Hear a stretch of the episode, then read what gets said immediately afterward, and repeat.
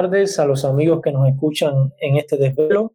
Hoy vamos a hablar sobre un tema eh, siempre polémico, siempre candente y que hemos visto cómo en, nuestra patria, en nuestra tierra, cada día crece con más fuerza, que es la censura. Para ello nos invitan hoy, hoy contamos con la presencia de Amir Valle, quien es eh, escritor, eh, y con el artista visual Hanley Labastida, quien además de, de, artista ha sido preso político en Cuba. Hanley, mi hermano, eh, buenas tardes y, bienvenido al desvelo. Eh, nada, buenas noches por aquí. Eh, muchas gracias por la invitación y bueno, esperamos que todo vaya bien en las preguntas y en las reflexiones que tengas ahí. Y nada, Se oye bien, la verdad, mi hermano, y un gusto, un gustazo tenerte por, por aquí, por el desvelo hoy. Yo eh, quería empezar hablando eh, contigo y si en algún momento ves que te corto es porque Amir eh, está trabajando y ha tenido el detallazo de, de, interrumpir su trabajo en un momento y entrará acá con nosotros. Yo creo que, sobre todo en el desvelo, que intentamos ver el barrio y lo que pasa, tener a Amir Valle sabiendo que tanta gente lo lee hoy en Cuba todavía eh, es un gustazo y un placer inmenso. No sé si te me pones bravo, pero bueno, como somos socios te lo, y en el desvelo se habla, se está siempre relajado, distendido, para hablar cosas bien serias, pero siempre con, con ánimo eh, fraterno. Te, te, digo eso, así que espero que, pueda ser. No, no, no pasa nada, no pasa nada. Siempre eh, yo creo que lo mejor de todo es que haya este tipo de interacción y que sea de la forma más natural, porque en definitiva esto no es eh, nada. Estamos luchando contra la verticalidad y esto también es otra forma de hacer eh, horizontalidad o diagonalidad o semicircularidad, como le queramos decir, y que cuando pueda entrar a mí, que entre. Así que nada, no pasa nada. Lo bueno es hacer, lo bueno es hacer, ponerse siempre en camino. Hanle, eh, yo quisiera comenzar con una pregunta que, es súper importante. ¿Qué entendemos por censura? ¿Qué entiendes tú por censura? Bueno, la censura, la censura, es una forma más de la violencia y de la violencia institucional y en el caso que nos ocupa a nosotros los cubanos, de la violencia eh, gubernamental. Es una forma también de, de, violencia política, pero también es una forma también de violencia cultural, de violencia social y, de violencia eh, judicial, porque muchas veces, o de violencia legal, que pudiera ser en ambos casos parecido. Eh, en Cuba se aplican todas estas normas y, y, sobre todo en el caso que nos ocupa a nosotros, los creadores, los artistas, eh, tiene que ver mucho con, por supuesto, con una forma muy específica de ejercer el silencio, de ejercer una estructura que borre completamente tu, tu, tu, voz, que queda aislado, que quede obliterado.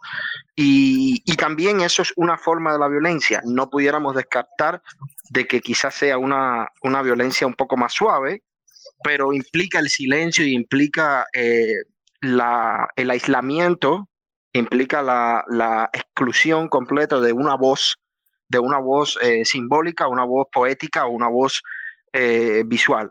Tiene que ver mucho con, con, la censura, con, con ese, ese, ese modo operandi muy específico de la institucionalidad hacia los individuos. Y en este caso tiene muchísima mayor relevancia eh, la destrucción del sujeto, porque cuando lo hace eh, el Estado, el gobierno más bien, pero utilizando el Estado eh, tiene consecuencias muy graves porque la censura puede aplicarse a un no tiempo en el futuro. Uno puede estar censurado para siempre y, esto implica la no ganancia de un artista, de un creador, no poder tener retribución económica, casi siempre termina en, el desencanto, eh, en el espacio en que uno vive y tiende a irse. Y nada, yo no quisiera hacer una cronología de la censura porque me imagino que muchos la censura específica en el caso cubano y en el caso específico que nos atañe desde 1959 hasta la fecha, pero eh, existen múltiples ejemplos. Tampoco me, gustaría tampoco empezar a hablar de qué categorías se entienden como censura en la historia del siglo XX o en la historia de la humanidad, porque ahí entonces creo que va siempre ligado a conductas eh, despóticas, a conductas em, de opresión política, conductas de opresión social, ligadas a una forma de poder, poder u otra. nosotros tenemos una larguísima historia en Cuba con la censura que estaba se implicaba, se, instituyó en Cuba con la Santísima Inquisición, ¿no? Pero eso es algo que tiene que ver con España y con el proceso después de... Pero tenía que ver mucho con la letra, tenía que ver mucho con la literatura y con determinadas actitudes casi performáticas, ¿no? Pero yo creo que mejor es eh, eh, poder enfocarnos en, en, el fenómeno de los últimos sesenta y tantos años que llevamos en este proceso en este proceso político de instauración del socialismo y que también tiene un legado que no es tanto español, no es tanto eh, eh, de, los, de, los reinos españoles, un legado también eslavo, un legado soviético, un legado que, que no tiene nada que ver con nuestras identidades eh, culturales más, más, más, específicas, que son del caso español. Y, bueno, nada, Ah, existen muchas formas de censura, existen muchas maneras de censurar, existe eh, los funcionarios que van y, se lo, y, intentan convencer a un familiar para que deje de hacer esa poética o no, o, determinada eh, función artística.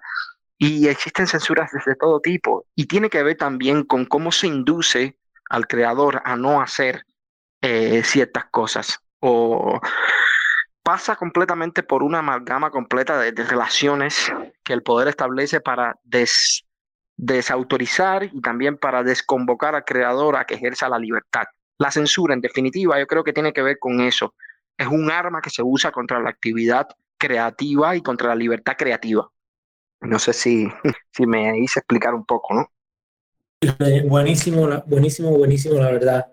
Gracias siempre por, compartir tus ideas. Eh, yo te, voy a hacer otra pregunta que yo creo que es súper importante eh, para, para, conocer. O sea, yo eh, recordar que, que, tú estuviste preso cuando regresaste a Cuba durante tres meses eh, y en un lugar bien tenebroso.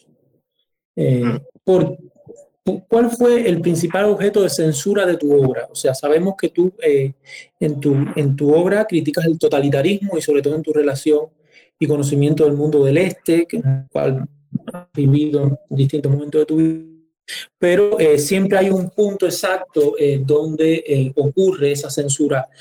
antes de pasar esta pregunta, te, le voy a dar chance a Amir Valle, que se nos acaba de conectar, y, y después seguimos contigo, Hanley. Amir, buenas noches y, y, sea usted bienvenido al desvelo. Un gusto tenerle por aquí. estábamos hablando de la censura eh, Hanley un poco de, manera magistral nos, nos contextualizaba qué, entender por censura. Y, yo quisiera preguntarle a usted, ¿cómo ha vivido la censura? Eh, ¿Cuál fue el punto de, no retorno en el que fue objeto de la censura usted en Cuba? Eh, ¿Me escuchas ahora? Buenas noches. Buenas noches. Mira, una de las cosas, una de las cosas que hemos estado hablando en este en estos días por acá eh, sobre todo eh, con la llegada a Europa de una nueva generación de, jóvenes opositores, eh, es precisamente tratar de entender que lo que les pasó a ellos es parte de una estrategia que desde 1959 se estatalizó, ¿no? Y se, y se vamos a decir, se, se estructuró de una forma que lamentablemente, en la que lamentablemente la gran responsabilidad fueron precisamente los intelectuales, ¿no? Eh, recientemente yo explicaba, por ejemplo, que la responsabilidad mayor de los, intelectuales, de los intelectuales en Cuba, y alguna vez tendrán que responder eh, por ello, es que la represión intelectual, la censura, no, fueron, no fue una plataforma establecida por militares brutos, tontos, estúpidos, sino sencillamente por un grupo de personas que arribaron al, poder, en este caso Fidel Castro, que sabía claramente la, importancia de mantener la cultura bajo sus pies eh, y decidió convocar a los, a los intelectuales de la época utilizando todos los sueños de, de esa revolución que en ese momento estaban todavía con una euforia muy grande, lo que pudo ser el proyecto revolucionario.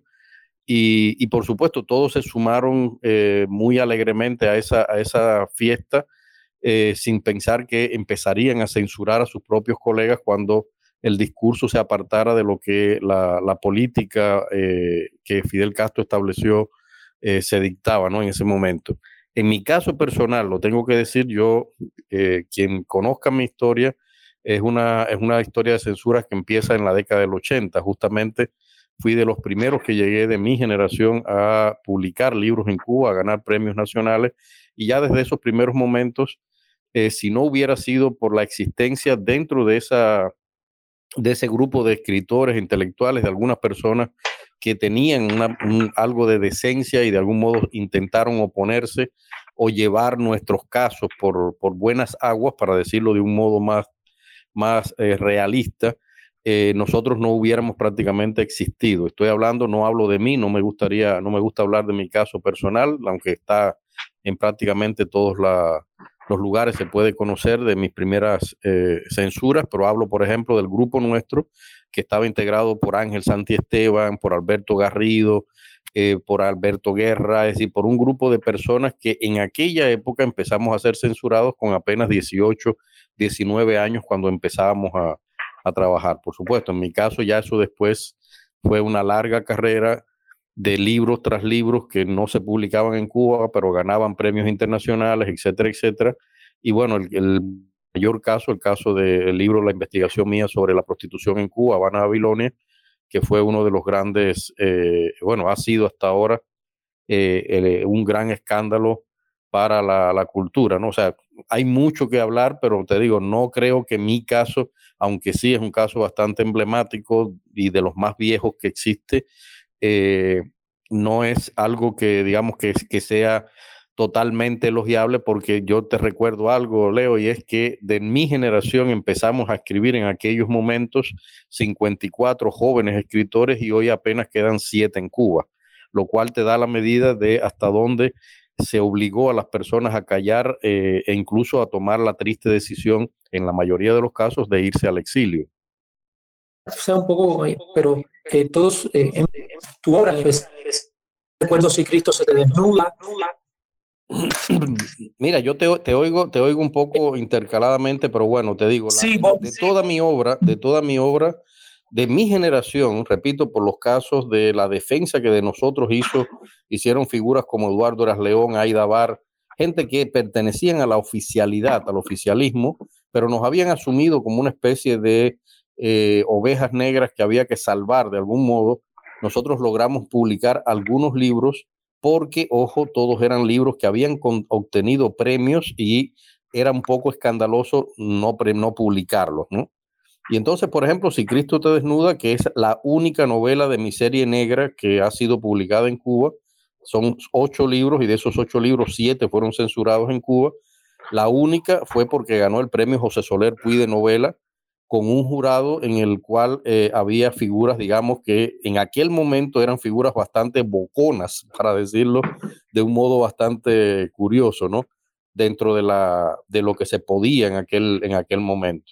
Los demás libros fueron, repito, fueron premios de muy temprana edad y mi último libro también, o sea, es que todos han sido, todos fueron libros premiados y, repito, ellos se cuidaban mucho en ese momento de no, no, no crear escándalos y es algo que, hay que, que es importante tener en cuenta a quienes nos están escuchando que durante una época, eh, sobre todo a partir de la, del inicio del 90, con la caída del muro de Berlín, se estableció una política eh, guiada directamente por Abel Prieto de tratar de evitar que se volviera a repetir algún caso Padilla, que se volviera a romper la, unidad, que la intelectualidad eh, que les quedaba a, su favor se les fuera de la mano de nuevo y para eso estaban tratando de que a ninguno de nosotros, eh, nosotros nos considerábamos, no, no, no, no nos fuéramos a convertir en un escándalo.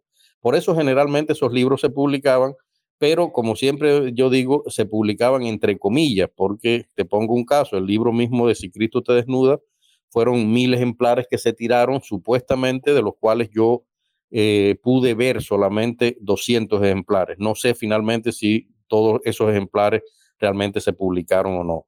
Ya eso me lo han hecho a mí recientemente también se lo han hecho incluso a casos como eh, Leonardo Padura, que es alguien que mucha gente acusa de estar muy cerca del régimen y sin embargo sus libros, que son muy perseguidos en la isla, eh, se publican en pequeñísimas ediciones y en un par de casos le han hecho trampa y le han dicho que se ha publicado más de lo que realmente se ha publicado y lo que se ha publicado es ridículo en, en su caso personal, ¿no?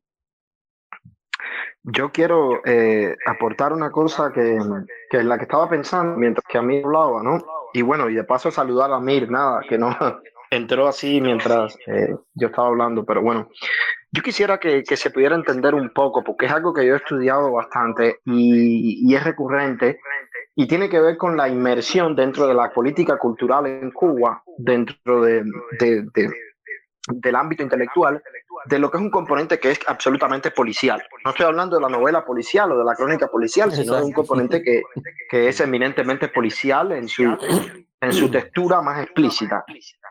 Y es que la, la, censura en Cuba empieza a evolucionar, de, se, se, conoce, esto es hasta ahora lo que está documentado eh, a partir del caso PM en el año 1960-61, eh, y se conoce del caso PM como, en, como el gran, eh, como, como el punto de partida.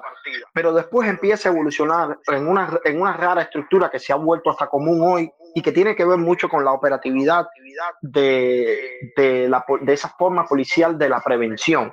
Yo tengo una obra que, que continúa ya en serie, que es una obra también investigativa, indagativa, a forma de ensayo y también de ensayo visual como obra plástica que se llama precisamente así, que apela precisamente a eso, a, a lo que es la prevención eh, dentro de la mentalidad policial directamente enfocada hacia el mundo de la cultura y la intelectualidad.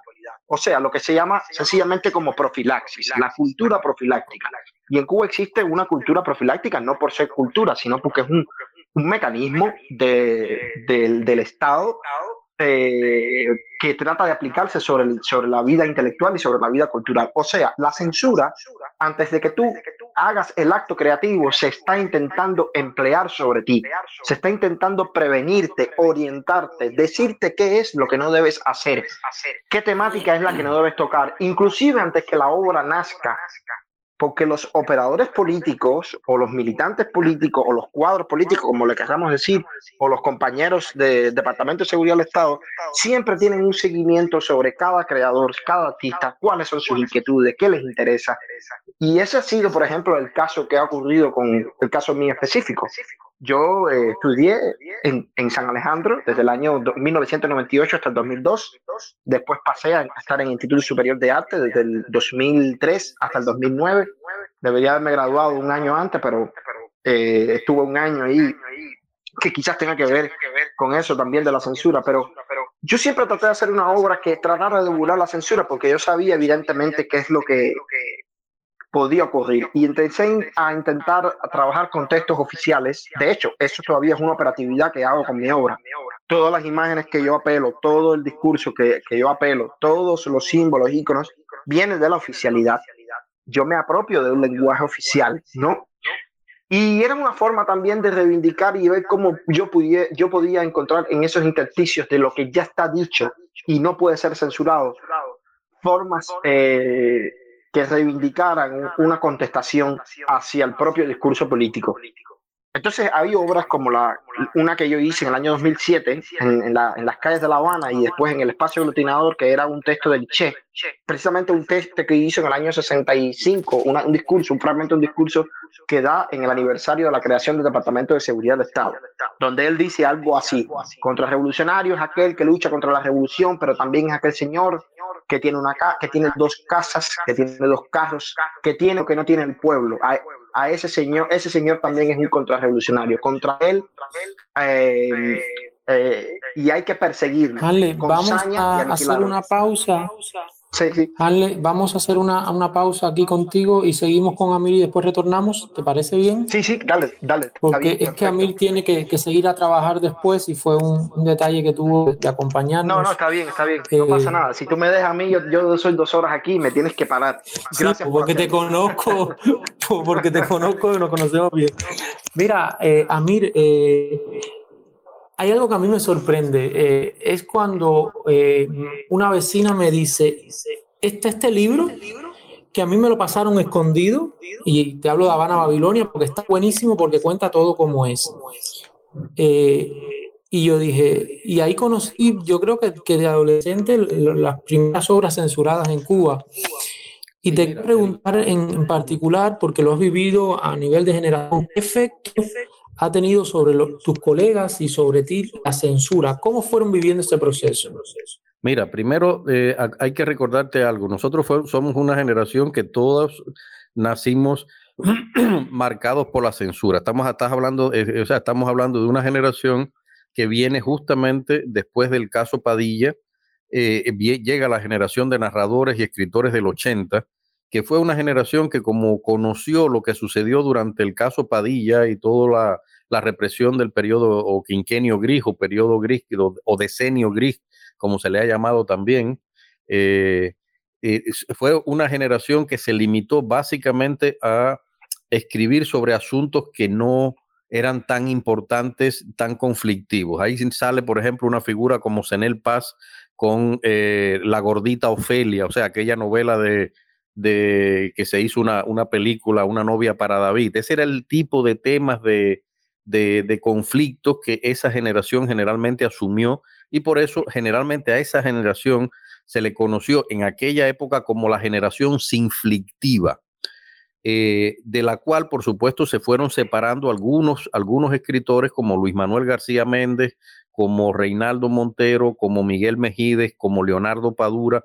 y empezaron a escribir otra literatura un poco más eh, conflictiva y más cuestionadora, pero dentro todavía de esa de esa pertenencia a un proyecto. En el caso de nosotros, nosotros habíamos nacido ya dentro de la revolución y no conocíamos ni el pasado batistiano, ni conocíamos absolutamente ninguna otra referencia, es decir, a nosotros todos los males ya lo estábamos, lo estábamos viviendo y eso era lo que nosotros habíamos vivido.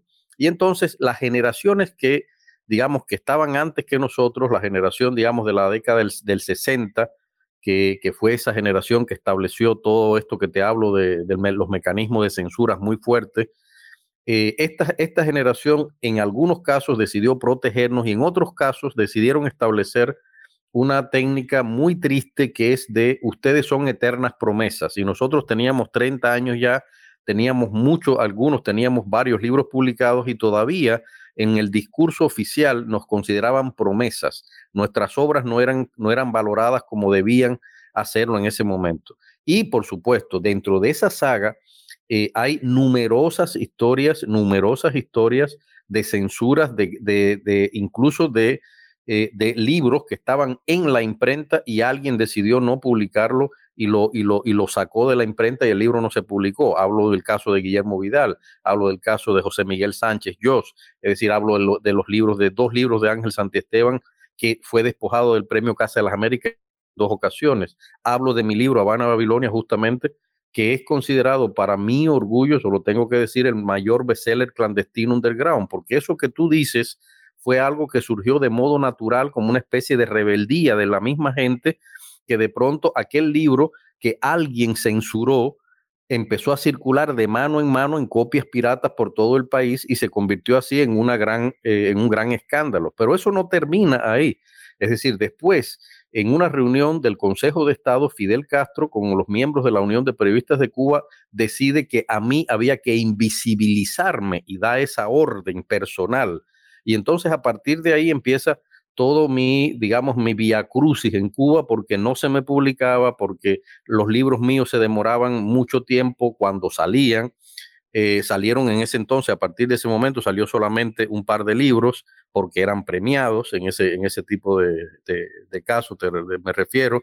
Y eso llega a un punto todavía peor cuando en una, eh, al ver eh, Fidel Castro que la población seguía leyendo en la clandestinidad aquel libro, y que incluso la UNIAC tuvo que meterse en juicios públicos donde en los centros de trabajo se despidieron a trabajadores porque el, eh, alguien había leído el, libro y entonces lo castigaban por eh, utilización de recursos estatales para bienes eh, personales. Y así que votaron a gente de ese trabajo por ese libro.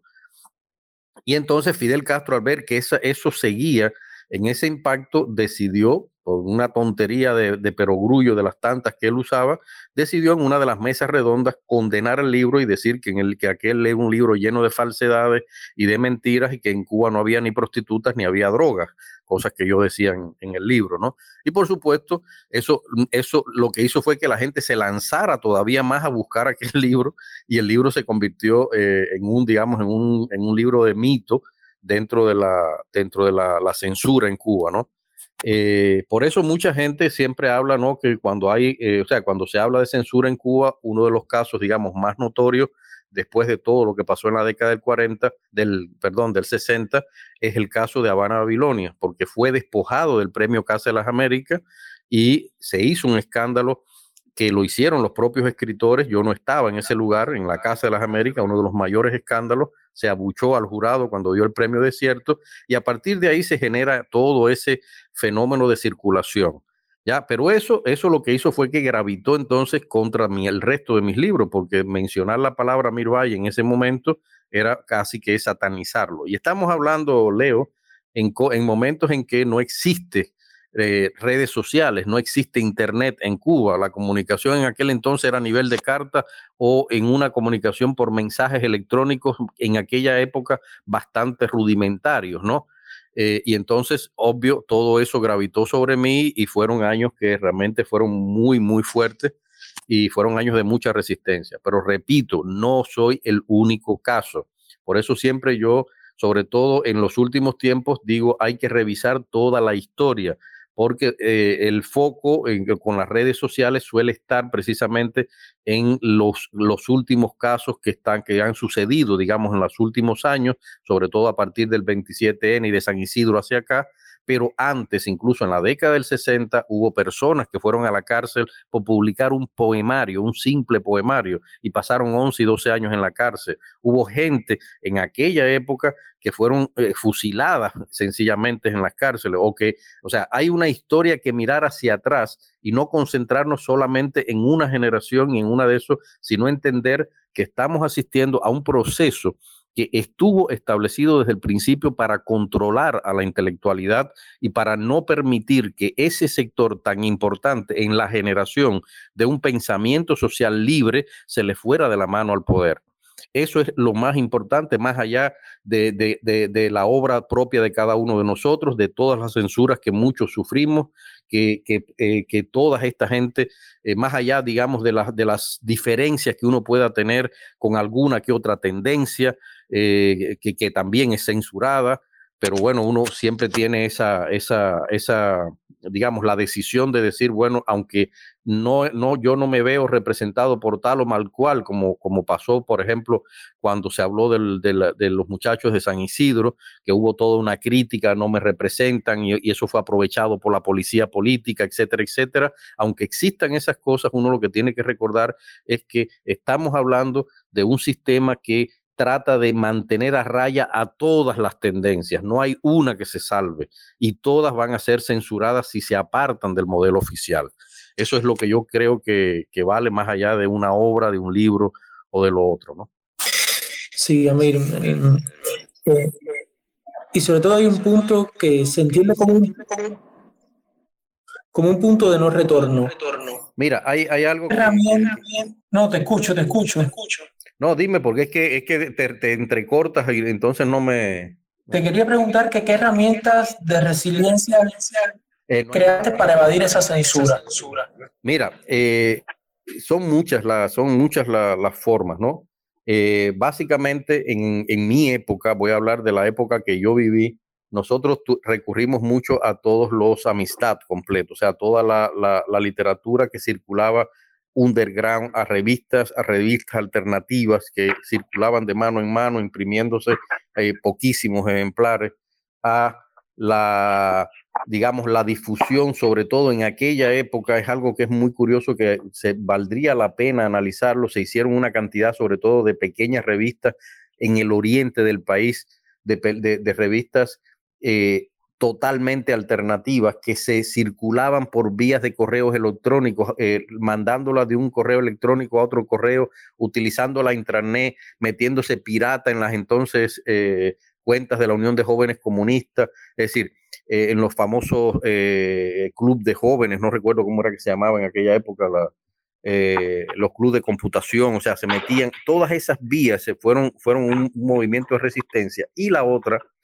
que fue algo que ellos no pudieron, eh, digamos, no pudieron derrotar en aquel momento, fue que hubo algunas eh, entidades, sobre todo del exterior, que se dedicaron a promover en el exterior fuera de Cuba esa literatura y esa eh, creación que estaba siendo censurada. Estoy pensando, por ejemplo, un proyecto en el cual yo tuve una participación muy directa porque fui el coordinador en Cuba, que fue, por ejemplo, el proyecto de eh, eh, cultura, la colección de cultura cubana, que entre 2002 y 2004 publicó 30 libros de autores censurados en la isla y por lo menos tres libros de autores que no estaban censurados, pero tampoco eran bien vistos. ¿no? Esa colección la dirigió desde Puerto Rico eh, Patricia Gutiérrez Menoyo, la hija de Eloy Gutiérrez Menoyo. Fue un proyecto muy interesante que nucleó a eh, figuras muy importantes de la diáspora y de el exilio, porque la idea era esa, era establecer puentes en los cuales esos puentes se alimentaran, rompiendo esa, esa digamos, división eh, arbitraria que siempre tuvo la revolución cubana en relación al exilio y a la literatura hecha en la, en la isla, ¿no? Y por ejemplo, en el 2002, justamente la Feria del Libro de Guadalajara se le dedica a Cuba y eh, Patricia Gutiérrez Menoyo pagó de su bolsillo prácticamente una delegación completa de escritores que fuimos desde la isla y escritores de la colección que estaban viviendo fuera de la isla, que tenían una obra anteriormente en la isla, pero bueno, habían, se habían asilado y estaban viviendo en Estados Unidos sobre todo, y lo que no pudieron hacer en ese momento fue evitar que todas las generaciones, curiosamente, al verse en un país libre, se abrazaran y la Feria de Guadalajara se convirtió en una enorme fiesta entre amigos de generaciones distintas por encima de la oficialidad. Y ahí estaban, por ejemplo, el caso de, de, Fernando Rojas rabiando, de Abel Prieto rabiando porque no podían controlar aquello.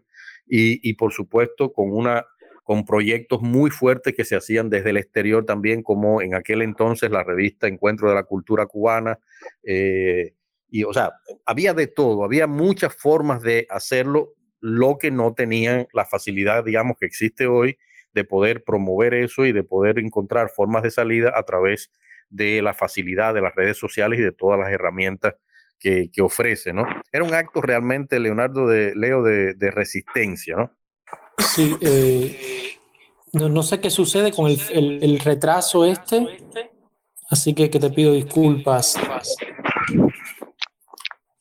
Y lo, y lo, último, eh, ¿cuál fue, cuál consideras que fueron las, las consecuencias más eh, difíciles de superar de la censura? Mira, yo te digo realmente, si yo te, si yo te digo que eh, yo nunca sufrí la censura en el sentido de que nunca creí en ella porque yo escribía y hacía mis cosas eh, sin tener ninguna idea de que fuera a publicarse ni quería publicarlo en aquel momento. En mi caso eh, particular, fíjate, por eso digo, mi caso particular es algo bastante distinto. Yo desde que eh, desde 1997 yo empecé a ser representado internacionalmente por la segunda agencia literaria más importante del mundo después de Carmen Balcells. Y mis libros se publicaban desde entonces en las grandes editoriales de la lengua española, en alemán, en inglés, en francés. Entonces, yo para mí, en ese sentido, yo fui un privilegiado porque la censura la pude, los libros que no me publicaban en la isla automáticamente salían fuera eh, incluso antes de que surgiera un fenómeno como el, fenómeno de Leonardo Padura, que surgimos, o de Pedro Juan Gutiérrez, que surgimos precisamente en la, en la misma época, llegamos al, mercado internacional y por eso a los tres, a Padura, a Pedro Juan y a mí, nos consideran los tres escritores cubanos más, eh, vamos a decir, más comercializados y más promocionados en esa época. Ahora, ¿qué sucede? Que siempre queda aquello de que, de que uno la, censura, uno quiere que en su país se lo lean, ¿no? Y en mi país me leían mis amigos o lo que sucedió con el fenómeno Habana Babilonia, me leyeron todas estas personas. Pero eh, a mí me dio mucha, mucha alegría, por ejemplo, saber en el 2010, es decir, ya yo llevaba, eh, o sea, en el 2016, perdón, ya yo llevaba 10 años fuera de Cuba. Eh, Gilberto Padilla, un periodista que reside en Cuba, hizo un, trabajo en el cual mencionaba los autores más perseguidos por los lectores cubanos. Y yo estaba ahí justamente junto a Pedro Juan, a Padura y a Daniel Chavarría, y el único que no vivía en la isla era yo. Entonces, eso para mí fue como, digamos, como una gran alegría, y desde entonces eso me ha motivado a que, por ejemplo, cualquier persona que me pide un libro mío o cualquier libro desde Cuba, yo le mando cinco o seis en PDF y que los riegue, que los ve y que los, los llegue por allá y se los reparta quien sea. O sea, el único efecto que quizás pudo haber en mí fue ese dolor un poco que uno tiene de que el público natural de uno no lo lea.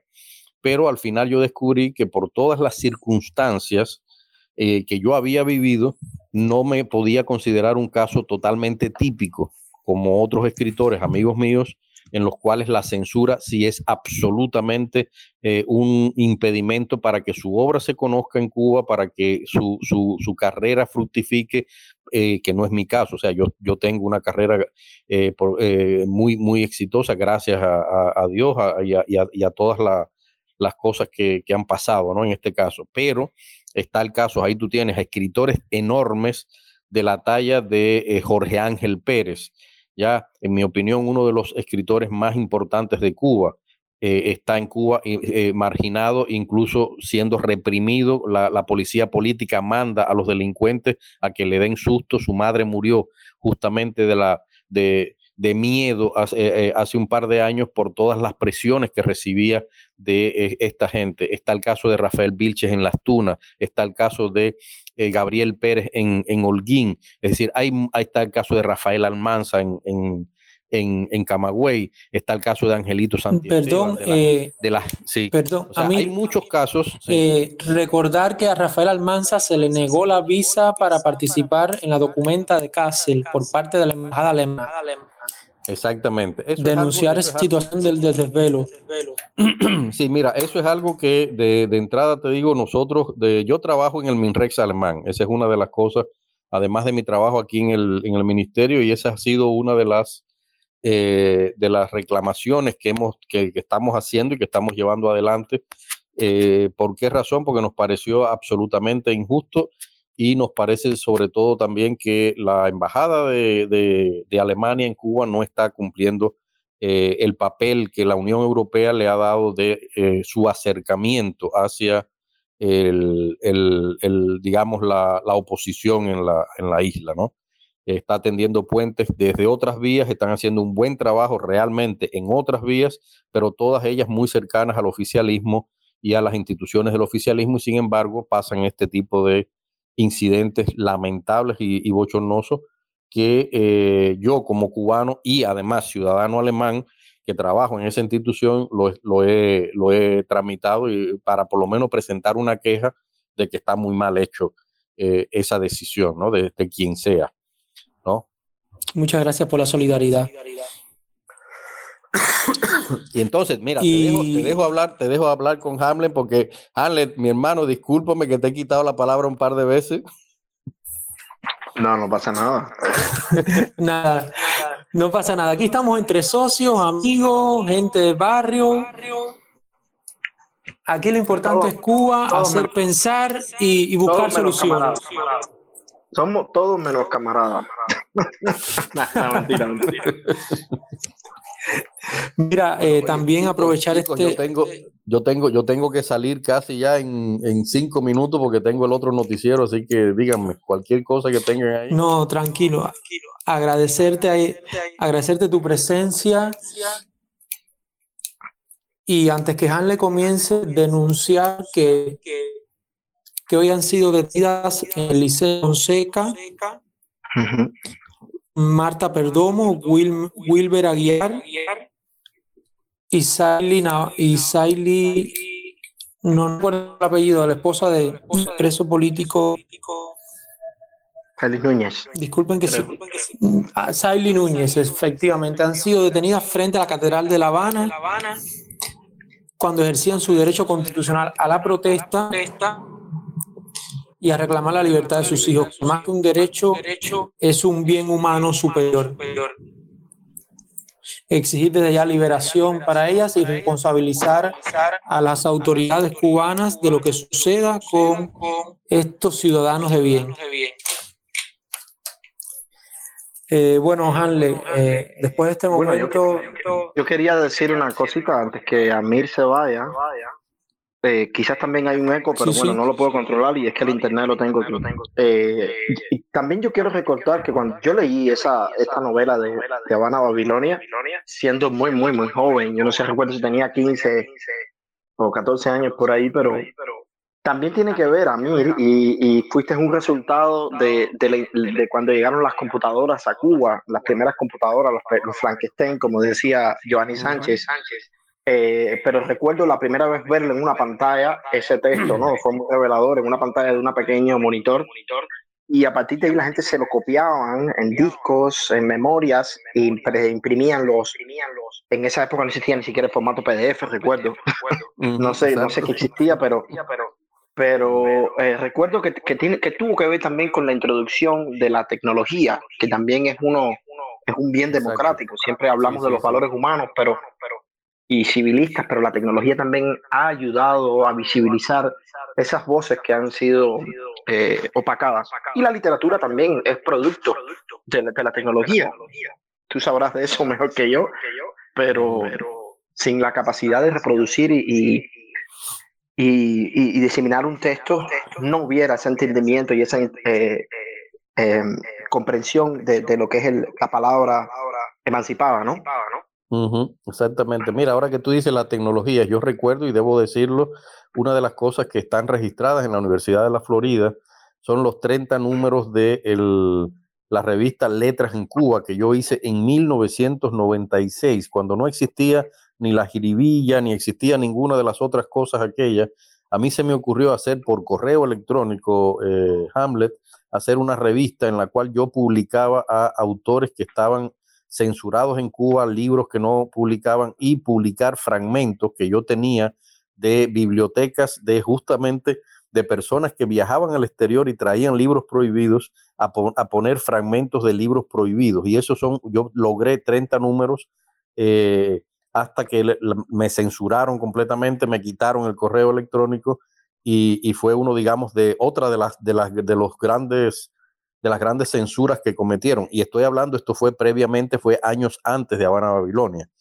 Es decir, Habana Babilonia fue en 1997 cuando yo la, la terminé, la mandé al premio Casa de las Américas y ese año la, eh, eh, ganó el premio y después fue despojado, sí, porque a mí me avisaron que había ganado el premio y después lo declararon desierto, ¿no? Por eso se produce el abucheo, porque curiosamente en La Habana en ese momento había un evento eh, nacional de escritores, estábamos todos los escritores en La Habana y lo había ganado en cuento, había ganado el premio Alberto Garrido y yo había ganado en testimonio y los dos éramos del mismo grupo literario eh, que veníamos de Santiago de Cuba. Y entonces justamente celebramos aquello y al día siguiente, cuando fueron a dar los premios, lo dieron desierto y por supuesto eh, estos muchachos eh, abucharon a, Miguel Barnett, que fue el que leyó la acta del jurado y el que era el presidente del jurado, y que fue el que dijo públicamente que mientras él fuera diputado a la Asamblea Nacional, aquel libro ni se premiaba ni se publicaba en Cuba. entonces, son cosas que, que, están ahí, digamos que uno no, yo me resisto a hablar de eso porque siempre trato de, de buscar las mejores cosas, ¿no? Lo, lo, que, lo que nos salva de toda aquella miseria pero lamentablemente siempre hay que recordar que, vuelvo a insistir, eh, además de todo la, represión que pueda eh, haber de esa generación de militarotes eh, estúpidos que cogieron el país y lo han de esto, está una carga de responsabilidad muy grande de la intelectualidad cubana de todas las épocas.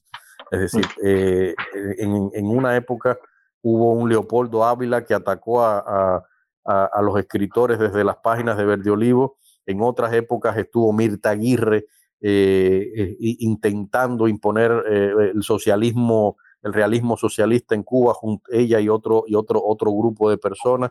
pero nosotros también, o sea, después estuvo Abel Prieto, o sea, hubo mucha gente y, y esa responsabilidad algún día es una lección que, que ellos tienen que, que dar a, a la, o sea, es una, es una vamos a decir, es una cuenta que ellos le tienen que rendir a la historia de la literatura cubana, de la cultura cubana en general, ¿no?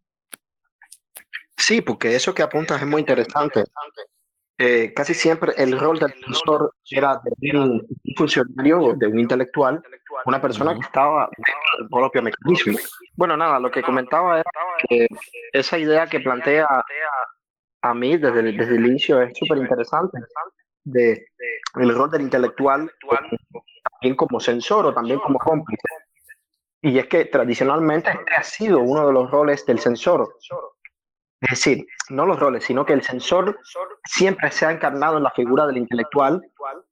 Lo que pasa es que con la evolución del totalitarismo en Cuba se ha visto una función doble del policía en sí, que no conoce para nada, del funcionario del MINI, que no conoce para nada ni se ha leído a Kafka, y también del otro intelectual, personas como dice Vita Aguirre, José Antonio Portuondo, eh, Leopoldo Ávila, que, en este caso era eh, Luis Pavón Tamayo. Luis Pavón Tamayo.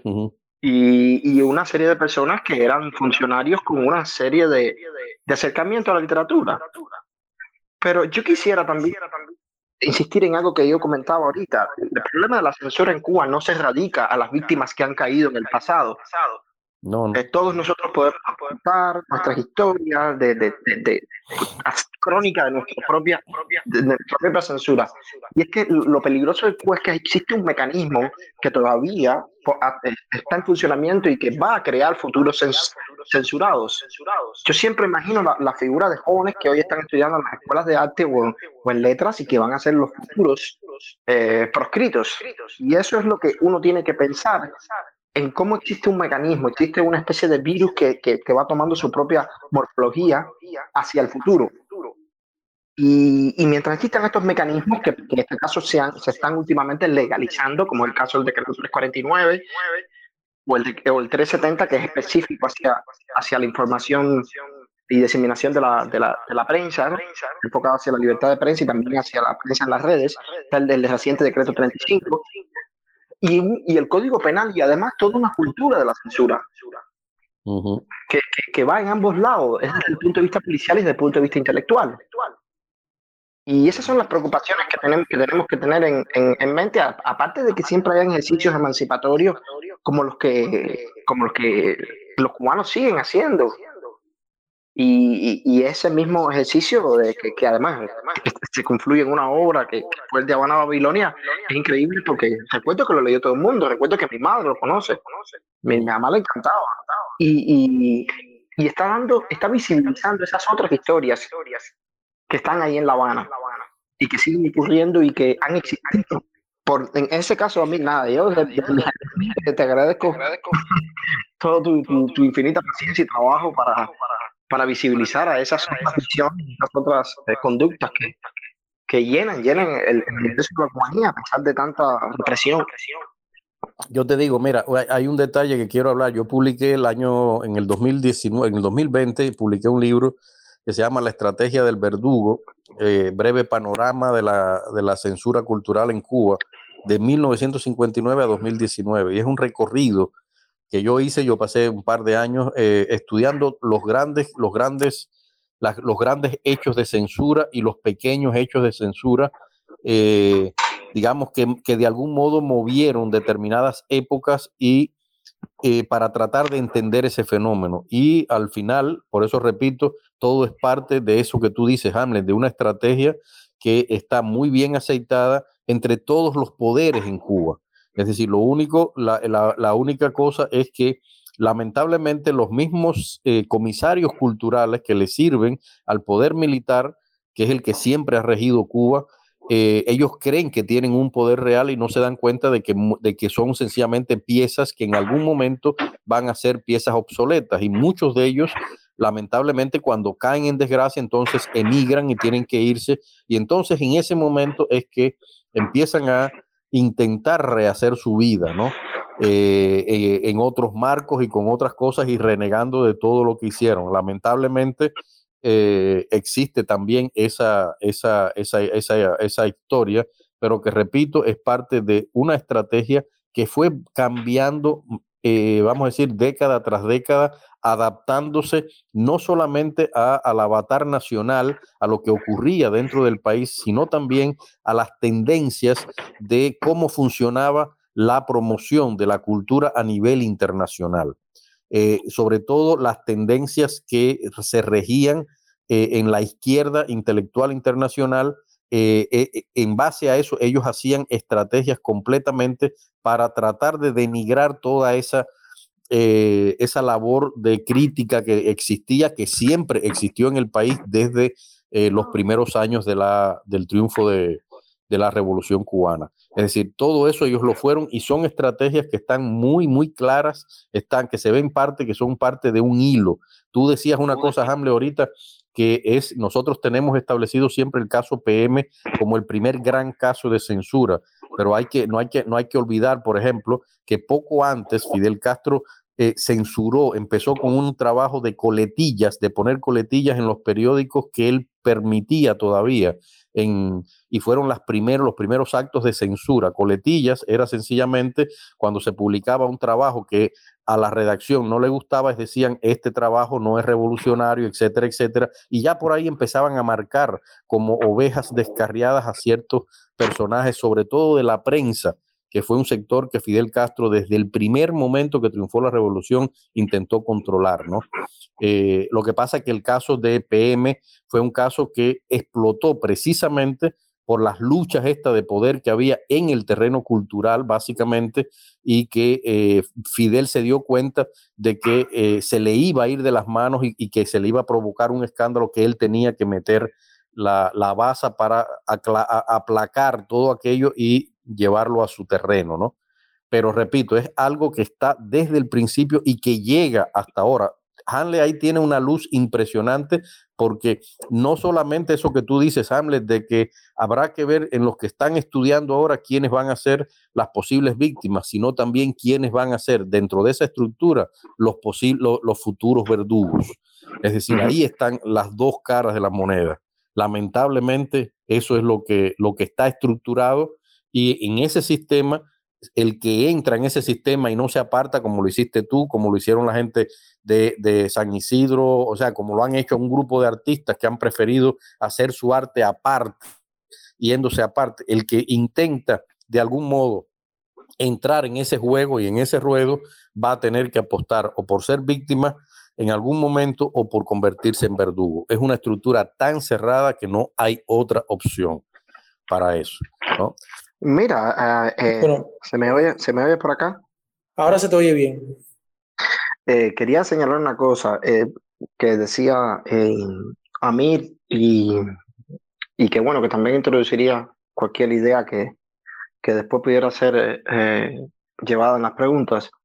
Resulta que, claro, el caso PM es el más notorio porque es el que implicó relaciones políticas, relaciones del propio poder eh, y una discusión que era sobre la implantación, sobre eh, estereotipos o maneras eh, que venían del, del mundo eslavo, del, mundo de la Unión Soviética, como el realismo socialista.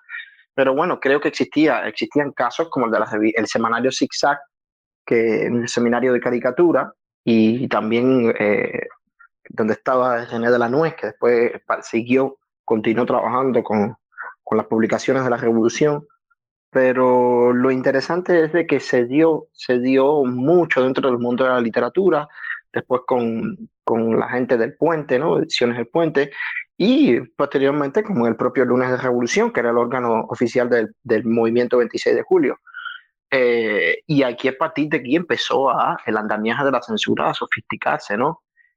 Y volviendo a la idea inicial por la que se, titula este chat, ¿no? Al final yo creo que todos caímos en desgracia, no fueron algunos, sino que cada cual mientras vaya despertando de su letargo, de su letargo eh, eh, eh, totalitario, va, va entendiendo de que la libertad y, y, las formas de hacer una cultura emancipada, una cultura libre e independiente, le es típica a cada uno para ejercer completamente sin, sin ninguna coacción la, la creación.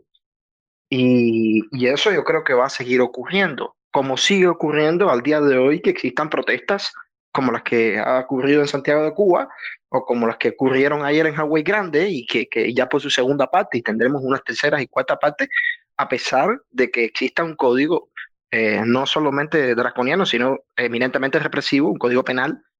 Y yo creo que existirá también la voluntad de, de creadores de, entender de que, de que el despertar primero es eso, entender de que han caído en desgracia y después eh, seguir más allá. Yo creo que lo, que se impone es pensar qué es lo que hay después de caer en desgracia, ¿no?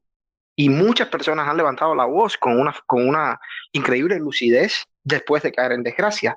Otros no, otros me imagino que, que sufrirán completamente los destrozos del embate totalitario. ¿Cuántas personas no me imagino yo que han pasado por Villamarista y terminan completamente eh, enloquecidos o, o, absortos en la neurosis?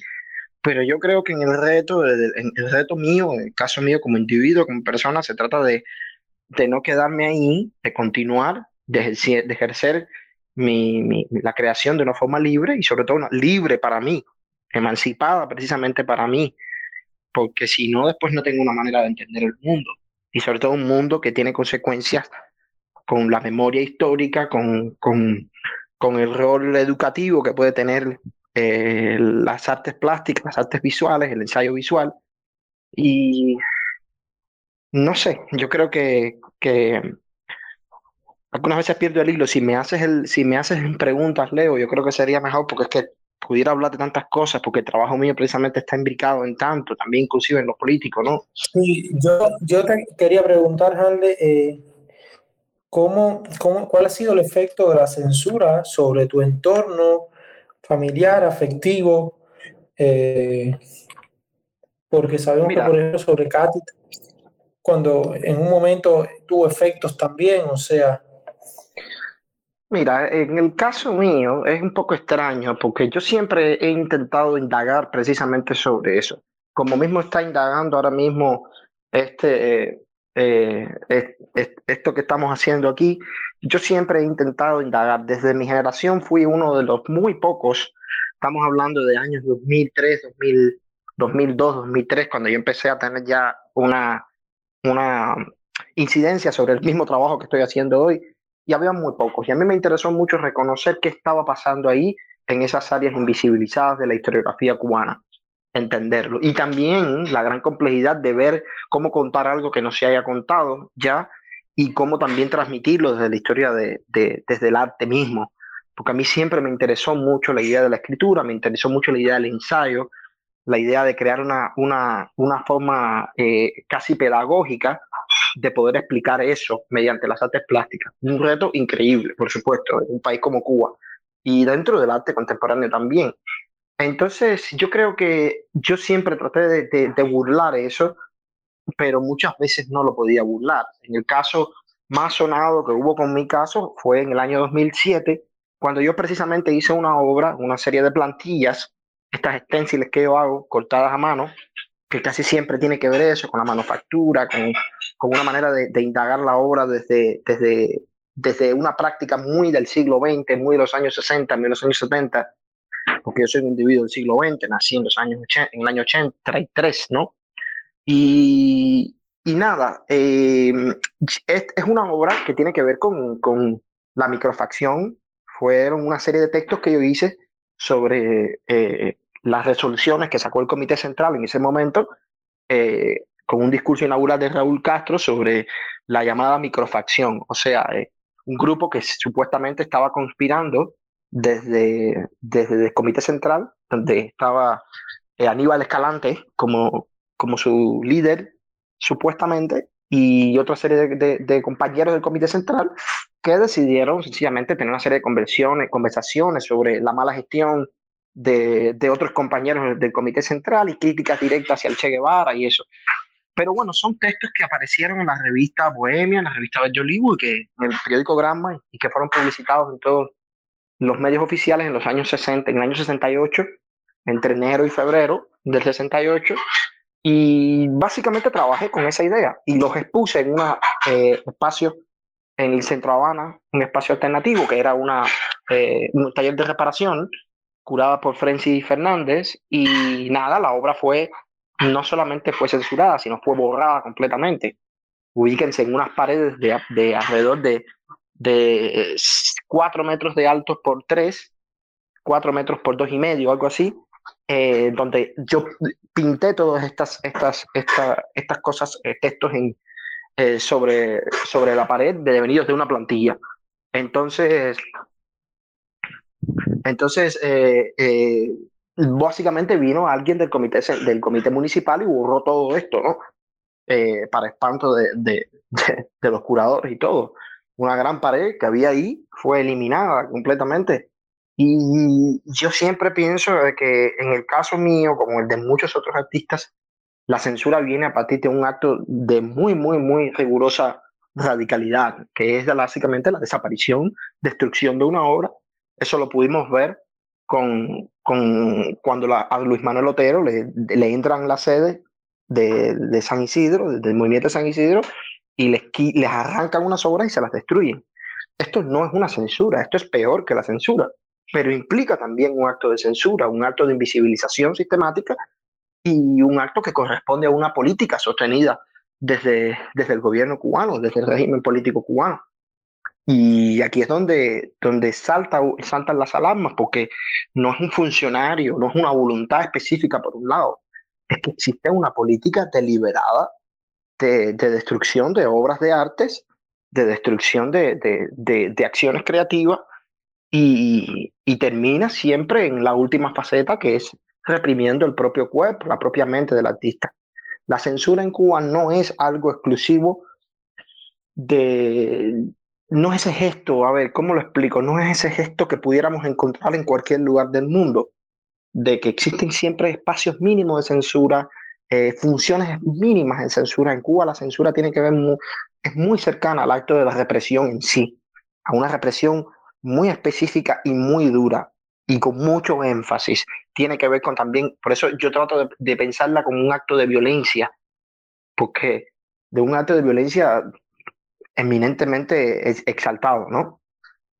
Quiero pasar ahora al segundo momento, ¿no? A intercambiar con nuestros escuchas eh, sobre lo que tú y a mí nos han compartido.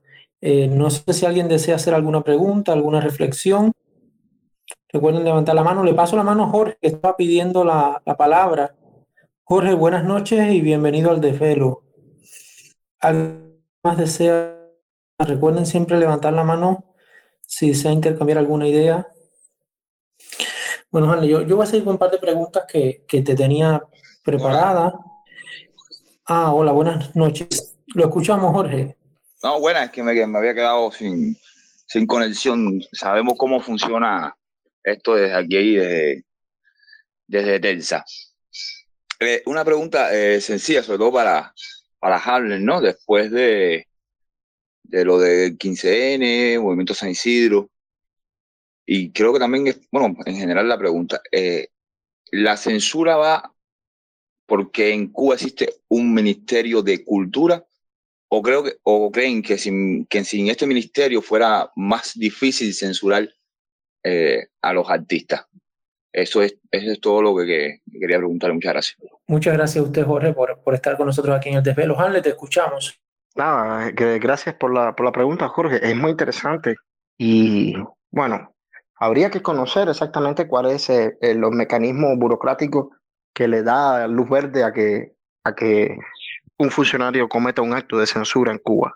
Pero evidentemente está establecida desde la comunión que existe entre el Ministerio del Interior y el Ministerio de Cultura. Yo creo que la pregunta tuya se, se va más específica a si, si se desinstitucionalizáramos eh, las estructuras del poder eh, político en Cuba, eh, hubiera censura, yo creo que tiene que ver con eso yo creo que, que, tiene que ver mucho con eso, tiene que ver mucho con lo que tú acabas de preguntar, con el ejercicio de la centralización excesiva del poder cultural y político en Cuba.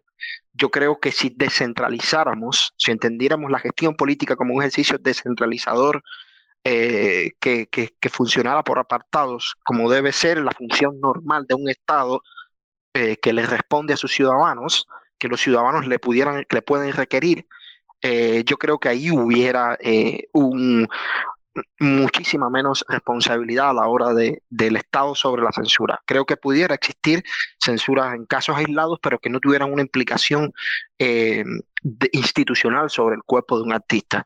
En el caso de Cuba, se está probado y se ha probado por, por lo que ellos mismos te dicen, que existe una comunión perfecta entre el Ministerio de Interior y el Ministerio de Cultura. Así como si también estuviera, fueras un campesino que, tuvieras alguna una acción eh, de sublevación específica contra el régimen político y también existiría una comunión entre el Ministerio del Interior y el Ministerio de la Agricultura o el del de Transporte o el que sea. Creo que eso es lo que pasa. El Ministerio del Interior y sus órganos de la seguridad del Estado están penetrados completamente, eh, penetran a todas las instituciones y ministerios en el país. Eh, porque en definitiva el Ministerio de Cultura no es el Ministerio de Cultura nuestro, no es el Ministerio de Cultura de los ciudadanos, es el Ministerio de Cultura del Partido Comunista y el Ministerio del Transporte es el Ministerio de Transporte del Partido Comunista, no de los ciudadanos. Yo creo que hay que entender esa doble, eh, esa doble realidad o doble ficción, como le queramos decir, de, de, la institucionalidad en Cuba. El ejemplo es típico y en Alemania existió un ejemplo eh, que, resumía todas esas doctrinas, que era precisamente el muro de Berlín.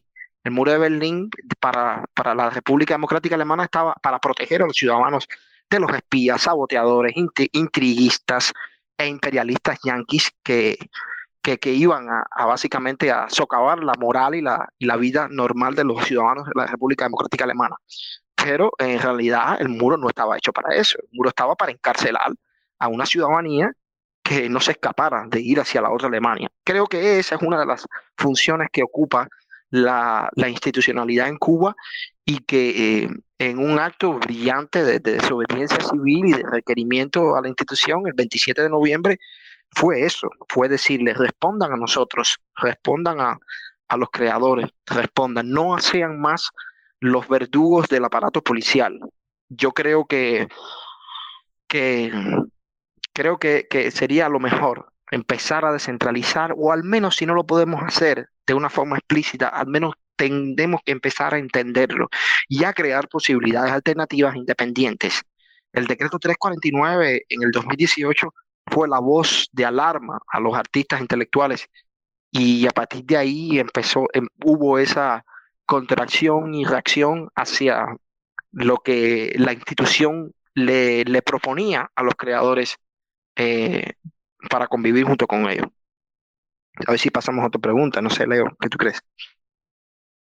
Sí, sí, buenísimo. Eh, la verdad que, gracias por de nuevo estar aquí con nosotros. Eh, yo quisiera a ver si alguien más se anima a otra pregunta. Por aquí tenemos gente que, que son muy de, de, compartir ideas y los veo en silencio hoy. Nos pide la palabra. Jorge, ¿tienes la palabra? Otra, otra, ¿sabes? Yo no, bueno, artista no soy ni remotamente, ¿no? No sé ni escribir una carta de amor. Pero bueno, eh, ¿creen, ¿creen, que, lo, que, que, los artistas, no? Yo creo, yo considero que, que, que el arte es crítica a, a, todo. El arte vive de criticar o, o funciona criticando todo el tiempo. Lo bueno, o sea, se critica lo bueno, se critica lo malo creen que, que, que, es ético para un artista tener una postura política, o sea, puede, se puede defender o no un proceso, pero tener una postura política, no sé, digamos de izquierda, de derecha, de centro, ¿creen que, que es ético para un artista ser así? que Leo, si tú quieres también puedes responder la pregunta tú, Leo, pero bueno, no sé si... Eh, yo creo que sí, que sí, que un artista, de hecho, uno nace como ciudadano. Uno no solo nace con el nombre de uno, sino que también uno nace con una, eh, uno nace con ese dispositivo, ¿no? Que es ser ciudadano. Y un ciudadano es un ente político. Entonces yo creo que, que la pregunta va más bien a que ¿por qué no es, por qué no, no, no es ético ser un artista con un compromiso político? Yo creo que todos los artistas tienen compromisos políticos, eso lo he respondido varias veces en, en preguntas.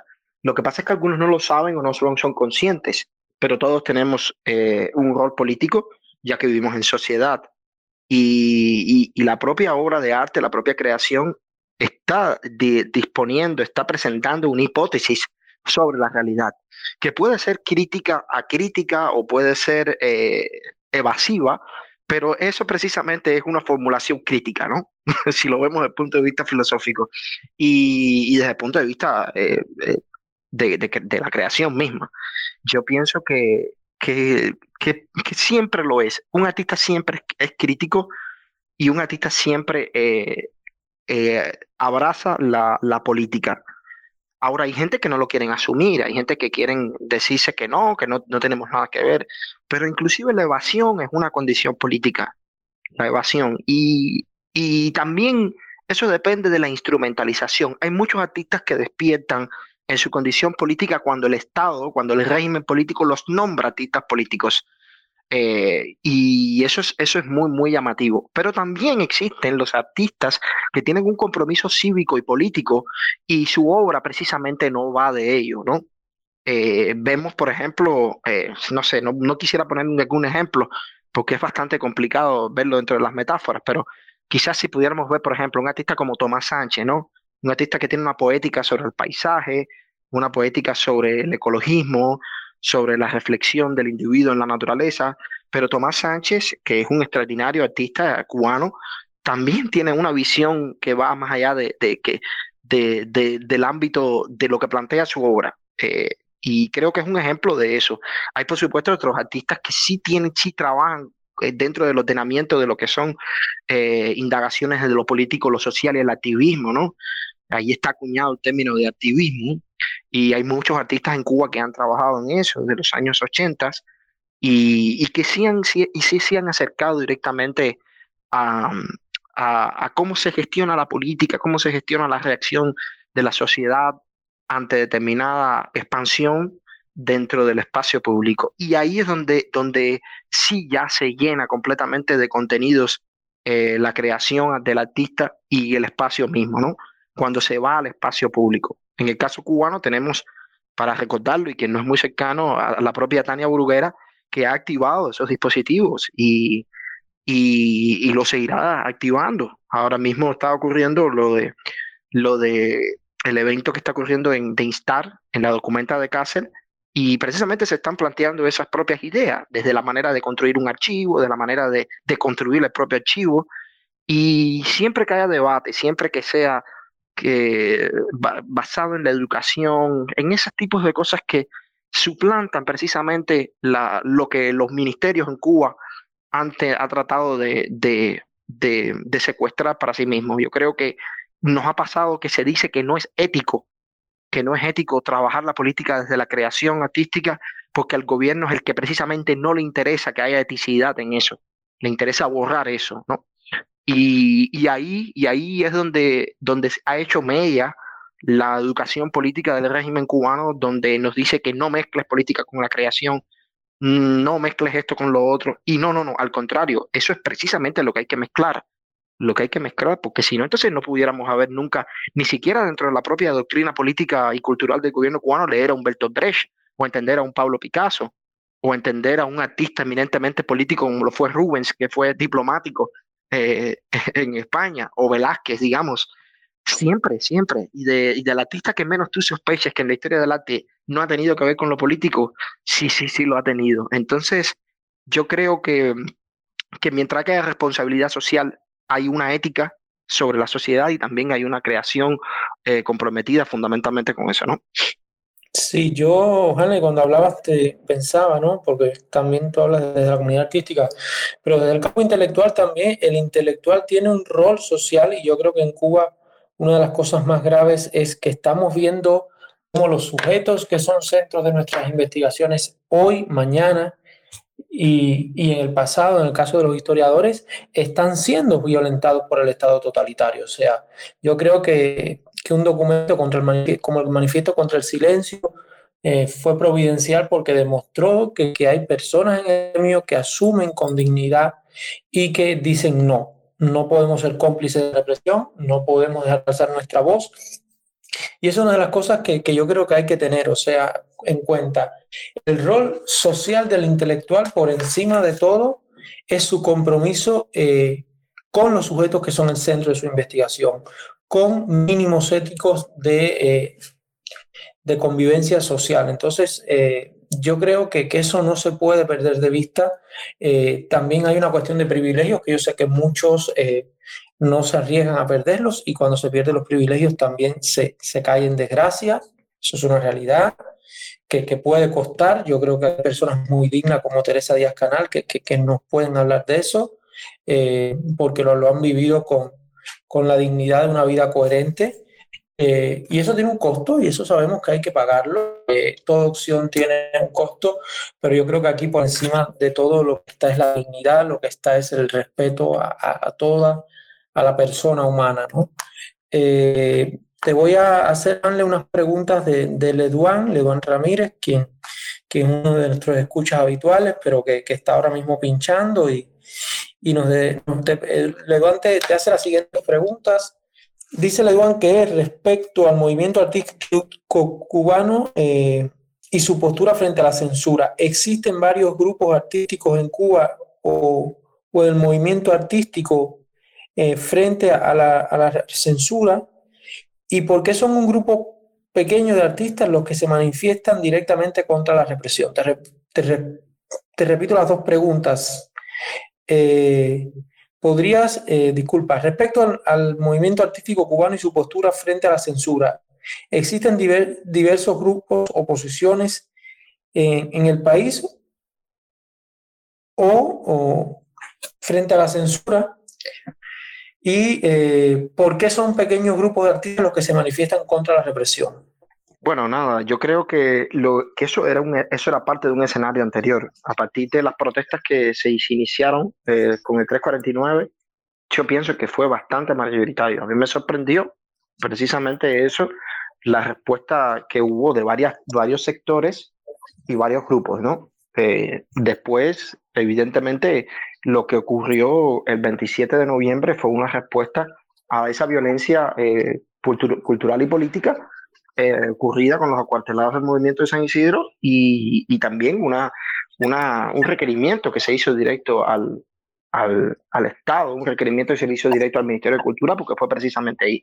Yo creo que a partir de ahí se empezaron a articular eh, plataformas, eh, formas de, de sociabilizar el descontento, que una tuvo que ver al principio con el propio hecho de, de la propia creación y fundación del movimiento de San Isidro, que fue una respuesta directa a, a, al menoscabo de las libertades culturales por el decreto 349.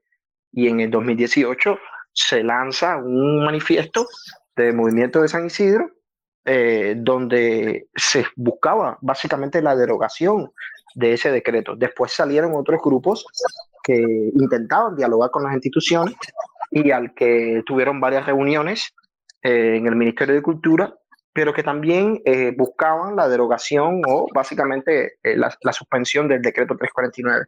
Al día de hoy el decreto 349 no ha sido suspendido, supuestamente según Fernando Rojas ha dicho que lo tienen pausa, pero eh, ellos tienen maneras de obrar y de operar por, de, de, distintas maneras. Lo que ocurrió con el decreto 349 es que hubo un gran rango de artistas y creadores que se le opusieron y que firmaron eh, yo recuerdo que, que a partir de, de, ese momento fue cuando se empezó a ver en más de centenares los grupos de firmas eh, en contra de, de, de, decisiones arbitrarias del Estado cubano. Y, y, a partir de ahí yo creo que, que, que existe una nueva eh, manera de enfrentar al poder desde los artistas.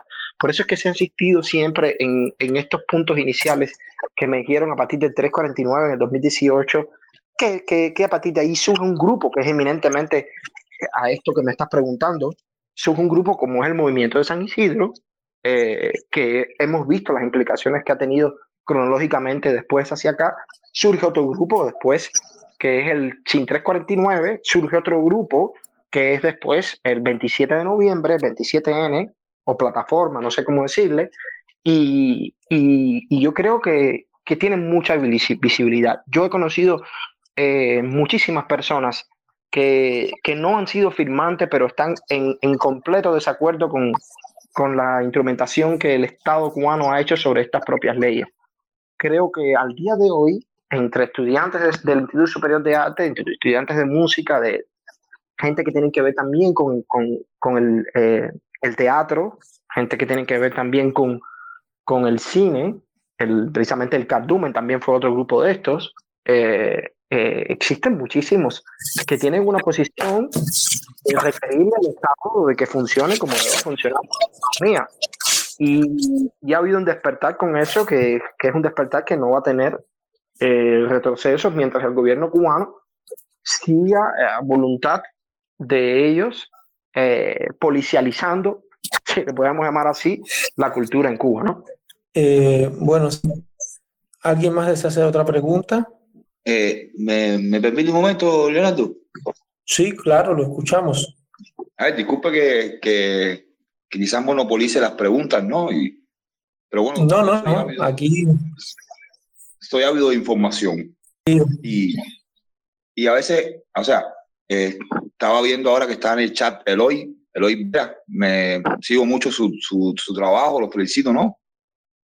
Y ahí voy a hacer, creo que una, una crítica a, a los artistas, a los intelectuales cubanos que están dentro de Cuba con los que están afuera, ¿no? Eh, existe una tendencia, ay, yo soy joven, yo tengo 30 años, sí, estoy en redes sociales, te, soy ávido de cambios en Cuba, muy necesario, pero creo que, que la intelectualidad cubana y, y, sobre todo los artistas, cuando dan un discurso o cuando quieren plantear algo, como, como que a veces no se dan cuenta de que no solo se están, refiri se están refiriendo a, a, a, más artistas, no, no solo los, los otros artistas lo ven. Y, y, creo que una forma de, de, llegar más al pueblo, ¿no? Al pueblo este que se conecta en Facebook, que, que está viendo qué puede comprar o qué puede vender, o que está luchando incluso recargas. Creo que a ese pueblo habría que llegarle un poco más. Cosas que sí están haciendo eh, influencers que no son artistas, no son intelectuales, pero sí llegan más al pueblo porque tienen otro tipo de lenguaje, tienen otra forma de expresarse. Eh, el toque es, un, es una, una, buena forma de, de, de ¿sabes? Un, es un ejemplo de lo que, a, de lo que me refiero. Creo que, que el día que los intelectuales cubanos, que los artistas, se acerquen, sobre todo en su lenguaje, ¿no? A, al pueblo, creo que se va a calar un poco más hondo o, o vamos a llegar un poquito más lejos de lo que, de lo que se está pidiendo. Creo que, que necesitamos ese cambio de, de, estructura, ¿no? A veces, muchas veces, eh, somos un país alfabetizado, pero no de alfabetos. En Cuba hay mucho analfabetismo político, mucho analfabetismo cultural. Cada día los estadios, los, se llenan más un estadio de pelota que, que un teatro, incluso por capacidad, ¿no? Eh, o podemos ir a ver una obra de teatro cómica en el Carlos Mal y se llena, ah, sin verdad los humoristas, ¿no? Pero se llena más una obra eh, cómica, humorística del Teatro Carlos Mal que, no sé, una obra de teatro un poco más profunda, que es a lo que me refiero. O sea, intentarle llegar al, al cubano, al cubano a pie, al cubano luchador, el que está el día entero en las colas, intentarle llegar más con otro tipo de lenguaje. Me parece que, que por ahí hay, un, hay una brecha que, que la intelectualidad cubana y, y, y, los artistas están pidiendo, mira, yo sigo mucho a, a, a la joven Cuba y, y, leo mucho sus artículos. Y a veces también eh, le pasa eso, ¿no? Que se pierde en, en, en, términos que al cubano a veces no le llegan, no los conoce. Entonces, cre creo que por ahí debería haber un cambio desde la intelectualidad y entre los artistas cubanos a, hacia el pueblo, a pegarse un poquito más al pueblo. Bueno, perdóname que te, que te que discrepe ahí un tanto, Jorgito, porque eh, te pudiera responder también con qué es lo que tú puedes entender que, es, que es intelectualidad y qué es pueblo. Yo creo que lo que ocurre es que ninguno de nosotros, eh, yo que tengo una formación eminentemente, eh, digamos, académica de la escuela, eh, yo nunca he perdido la orientación sobre eso. Yo siempre he creído que yo vengo del pueblo, yo vengo de ahí, vengo de la ciudadanía y hacia ahí estamos todos. Y es muy divertido como tú empezaste hablando, haciendo referencia a Eloy. Eloy no sé si se considera un artista, pero yo creo que pudiéramos, yo, yo le pudiera dar categoría de, de artista, de creador, no sé, creador del, del, lenguaje, de la palabra. Pero mira, yo creo que ya yendo más directamente a esto que dices, que es un tema serio, esto tiene que ver mucho con la orientación de cómo se vio la cultura popular y la alta cultura en los años 60 y 70 por la escolástica marxista sobre todo. Siempre hubo un debate sobre eso. Pero yo creo que ya es un debate que ya ha pasado toda, todo filtro. Eh, hoy tenemos artistas como Michael Osorbo, que, que tiene un lenguaje, tiene una manera de expresión, una elocuencia muy directa hacia el barrio, muy directa hacia la gente de su barrio, de la Amparilla, de la Habana Vieja, muy directa, directa hacia todas esas zonas que han sido sistemáticamente marginalizadas y desplazadas por, por el poder político. Y, y, sin embargo también hay una, hay una, una carga de, de, de, una especie de sofisticación muy, muy grande dentro del discurso de, de personas como Michael, eh, Michael Castillo, Michael Osorbo o el Funky. Ya desde, desde los años 90, medianos de los 90, eh, la cultura del hip hop planteaba también esta, esta manera de cómo establecer una narrativa con elocuencia directamente hacia, hacia el pueblo, hacia el pueblo cubano. Yo creo que Cuba y el proceso de formación de la cultura en Cuba eh, siempre ha, bebido de esas raíces y ha bebido también de la cultura popular. Y, de, y cuando digo popular, digo también de esas zonas marginalizadas, de esas zonas periféricas dentro de la cultura cubana. ¿no? Eh, hay un, hay un, un, un, programa muy bueno que hizo Hilda, Hilda Landrove, que, que está por aquí, que donde ella plantea precisamente esto, ¿no? Del origen de estas estructuras, ¿no? O sea que yo no creo que sea solamente exclusivo de, de una cultura de élite. Inclusive la propia cultura de élite en Cuba eh, trabaja en el registro de lo popular, porque ha habido mucha influencia de eso y estamos muy contaminados de eso y aunque no querramos, aunque queramos salir, mmm, seguimos trabajando dentro del área de la concepción de lo social y lo popular. Entonces, yo realmente ese conflicto que tú ves, no veo que los creadores, no veo que lo tengan. No veo que lo tenga una persona como Luis Manuel Otero Alcántara, no lo veo que lo tenga una persona como Mauri Pacheco, no veo que lo tengan personas como el propio Abel Sky, que trabaja también en ese registro, no veo que lo tengan eh, eh, ni siquiera la, yo creo que, que, que, que, la, que el gran logro en los últimos años ha sido esa expansión, ha sido esa expansión hacia la, hacia la realidad directa que hay hoy, la realidad de los barrios, y, todos, yo no conozco a nadie que no lo haya hecho, no conozco a nadie que no haya hecho, una lectura de poesía eh, en un barrio. Yo creo que, que esa lectura que tú das es mucho la lectura que muchas veces el poder intenta dar, y perdona que te lo diga, pero depende también de qué, a, qué, qué tú ves, qué tú consumes. Pero si te fijas bien, en los últimos años ha sido, ha sido lo contrario. Y es verdad que lo que, lo que sí es cierto es que eso ha ocurrido ha existido una especie de elitización del discurso, de, los discursos eh, artísticos, pero precisamente ese es el que hoy tiene el gobierno cubano. Si te fijas bien, eso es lo que es la UNIAC. Si te fijas bien, eso es lo que es la Asociación Hermanos Aís. Son criptas completamente alejadas de esa realidad popular y que hoy se han dado cuenta de que quizás todo eso se da en las redes sociales y en los medios, donde tiene que existir ese esa, esa primera determinación de hablar en, una clave social y, popular. Hasta yo, yo lo veo en los memes, por ejemplo, los memes para mí son dispositivos culturales eminentemente sabios y sarcásticos, eh, eh, a los cuales el gobierno cubano no puede competir con los que salen todos los días, ¿no? Y, así se está haciendo cultura. Y la están haciendo personas que no han tenido ninguna formación profesional. Es lo más increíble de todo, ¿no? O sea que hoy la cultura ha perdido completamente la, las fronteras.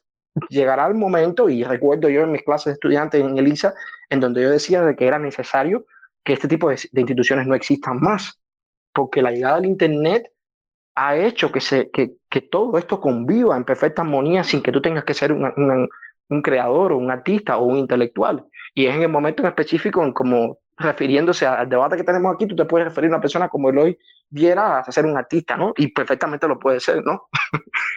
Pero bueno, nada, eh, yo creo que, que, tiene que ver con eso. Y nada, paso a Leo a otra pregunta. Sí, a ver, yo creo que lo que Jorge te decía era que Eloy era un intelectual. Eh, sí, sí, sí. Mira, yo, yo concuerdo con, yo concuerdo un poco con Jorge en algo, o sea, que es verdad, y aquí me hago mi mea culpa, que los intelectuales muchas veces somos metatrancosos, o sea, eso no es una, eso eh, es una verdad que tenemos que asumirla y que muchas veces escribimos eh, cosas que, que, no se entienden por los términos que usamos. Y por eso yo creo que también que tiene que haber diversidad de medios. O sea, lo que tiene que haber es seriedad en los medios. O sea, que haya medios que a públicos especializados, como es la intención de la joven Cuba, pero haya medios eh, que, que hagan más didáctica la información, como es el toque. Eso que dice Jorge, yo creo que lo hizo muy bien y, yo también lo que siento es que por eso hay que crear espacios como el de pelo. Cuando, cuando Tania me comentaba de, la idea que, que, quería tener, que querían crear en Intar un canal, yo el primero que le dije, caballero, pero esto es para mirar el barrio. Y tratamos de hacerlo así. De que la gente eh, comparta su vida y por eso siempre invitamos a un académico, alguien que vive los procesos que, estamos debatiendo, que viven las cosas en la caliente y tratamos que eso, que sea un espacio eh, distendido, porque es real que lo que necesitamos son espacios que lleguen a la ciudadanía eh, que está haciendo el pollo, que, que, sean a la vez relajados, pero que hagan pensar, ¿no? Aquello que, que la letra con, con flow entra, ¿no?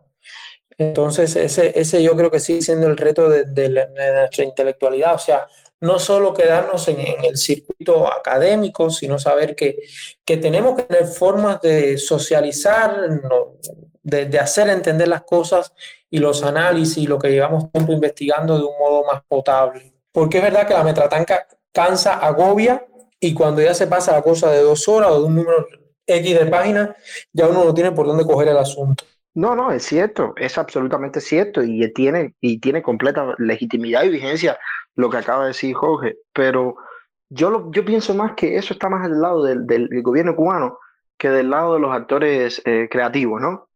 Creo, es mi visión que, que, que, que son los que tienden lo a... Que a que tú lo ves desde la perspectiva, lo que lo que sucede es que tú lo ves desde la perspectiva del, artista, o sea, que hay un intercambio, una interrelación con la obra, con el producto visual. Pero yo que lo estoy viendo desde la comunidad intelectual, que lo vivo día a día, pero que vivo en un barrio como es Alamar, eh, te digo que, que sí, que es lo que pasa. O sea, la gente a veces se me queda mirando y me dice, papito, que tú dijiste que no te entendí. O sea, por eso yo trato en mi día a día de usar las palabras más populares, porque claro, claro. realmente eh, muchas veces no se no, entiende el, el, mensaje. Y es real. Creo que, que sentido, yo creo que, que también el reto es que, perdón, Harley, yo pienso que también que el reto es que la formación de, de los intelectuales cubanos, eh, sobre todo los que hemos sido formados en las academias al interior del país, es que eh, la ausencia de asignaturas de corte eh, didáctico son, son nulas por ejemplo, yo siento que los intelectuales que mejor logran comunicar es porque tienen en su base una formación pedagógica sólida, pero quienes venimos de, por ejemplo, de la Universidad de La Habana, una de las cosas que muchas veces nos falta es eso, porque eh, tendremos dos semestres de PPD, de esa cosa horrible, didáctica, y para eso yo no sé cuántas horas le cortaron, Giselle me podrá ayudar también. Entonces, es una realidad, o sea, muchas veces eh, nos formamos como comunicador de contenido en dándonos trastazos, dándonos trastazos con cosas que hay que suplir. Y, y yo creo que, que, el análisis sigue siendo muy válido y, necesario. Eso con, con, el artista pasa distinto, porque en, en, la creación del arte hay una intención de comunicación eh, nata, pero en nuestro caso eh, muchas veces es fatal. No, pero yo pienso que lo que, lo que hay que hacer es esto, que estás haciendo tú, que es un ejercicio también de, de, de sinceridad, franqueza, de reconocer de que existe eso, ¿no? De que existe esa, esa incapacidad que está mediada por una forma de, de, de, demasiado contenido, exceso de contenido que muchas veces que, que, crea un mecanismo que no te lleva a ningún lugar. Pero eso también ocurre en los artistas, en la forma de hablar y de, y de expresarse, el lenguaje este que, que, que, al final es muy, muy, muy, yo lo digo también, tiene que ver con esa traducción directa de, de, de la cosa soviética. Su... Sí. Entró otro audio ahí, pero bueno, alguien que dice que organícense. No, organizados estamos ya. ¿A dónde hay que ir? Hanley. Sí. Mira, eh, para lo que, para, para una, un ejemplo, para lo que me, para que me entiendas un poco más, ¿no? Yo tengo eh, a mi cargo un pequeño emprendimiento de, de construcción. Yo trabajo con albañiles. Sabemos, a ver, yo soy licenciado, me gradué de cultura física. Eh, sabemos de eh, muchas veces los albañiles, eh, los trabajadores de la construcción, ¿no? El nivel escolar que pudieran alcanzar o que tienen. Sabemos que no es de los más altos, sabemos que muchas veces son, muchas veces, aunque son personas decentes, pueden ser personas de, de buen comportamiento, pero son personas de barrios un poco marginales o personas que se han fundido toda su vida en el trabajo y, y nunca han cogido un libro en la mano.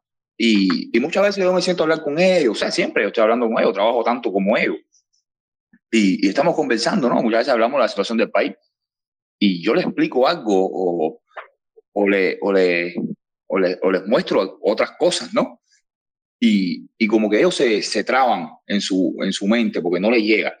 Ah, pero cuando tú le dices que voy a hacer, eh, eh, esto está eh, miembro reproductor masculino. Y, y, pero por eso. Pinga, aquí se puede decir malas palabras, tranquilo. Jorge, Jorge, aquí se puede decir malas palabras de pinga. Hacer esto está de Ah, pinga. Hacer esto está de pinga. Todo el mundo, dice, todo el mundo me dice, oh, es verdad, esto está de pinga. Ah, pero, pero ¿por qué está de pinga?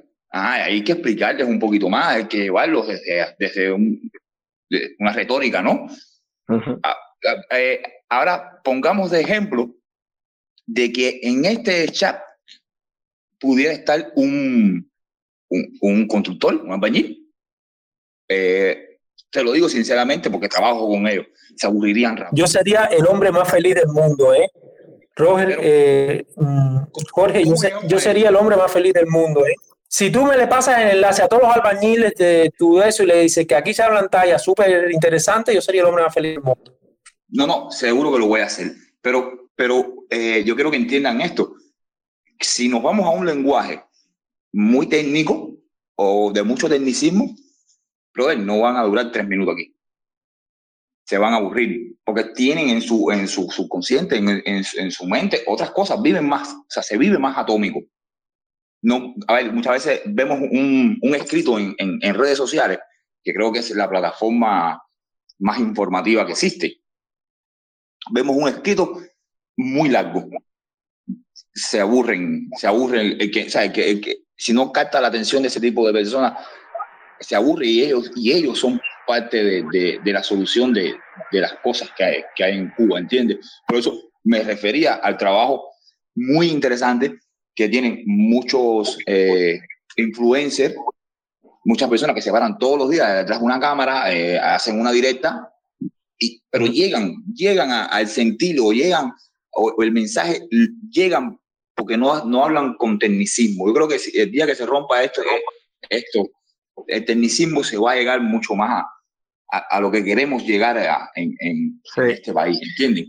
No, pero mira, Jojito, discúlpame, eh, quizás que te interrumpa, pero yo creo que también tiene que ver con eso, con que que uno pueda modelar el lenguaje, porque yo, yo vengo de, yo soy de Santa Fe, playa, vengo ahí de la playa y, y he vivido toda mi vida con, con, sabes, yo no, yo no me considero ni siquiera una forma, una parte rara, elitista de nada.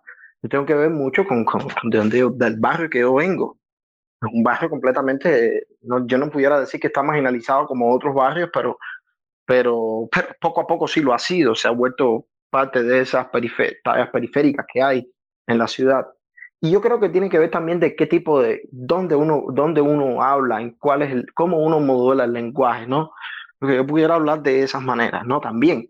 Y yo las hablo. Lo que pasa es que también yo le he hecho una reacción a, a, a, a formas de, de, de la, de la, de la cultura eh, de la cultura popular que también está, son inadecuadas, yo creo.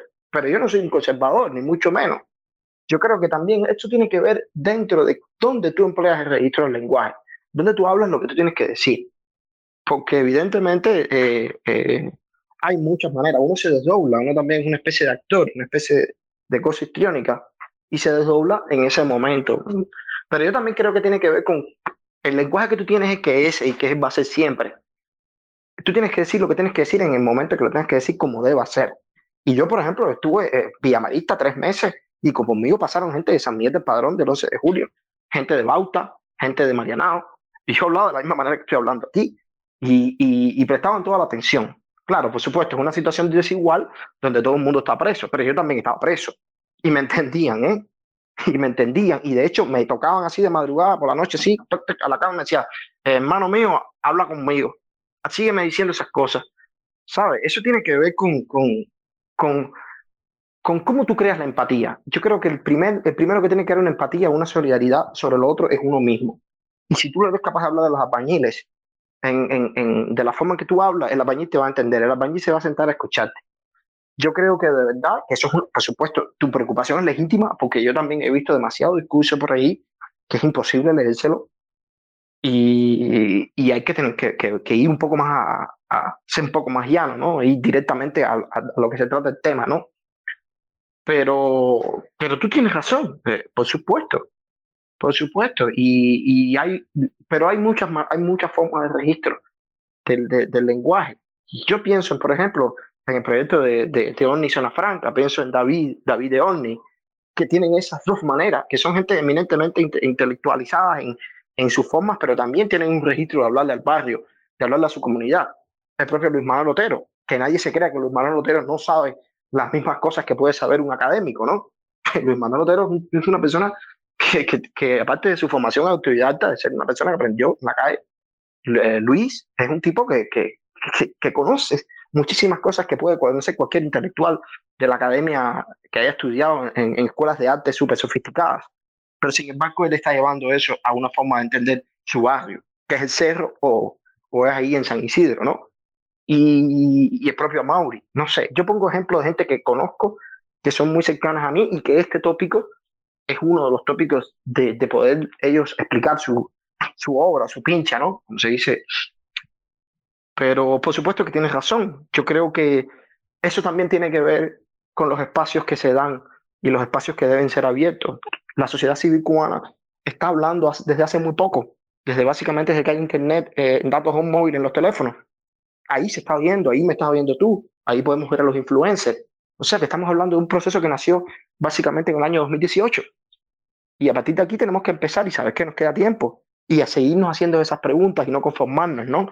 No conformarnos con, con tirar ensayos y, y de decir grandes parlamentos, cuestionarnos el trabajo que hacemos cada día, darle voz a, a los albañiles, darle voz a la sociedad civil, que en definitiva es la que necesita de esa voz, la que necesita reivindicarse ante el poder político.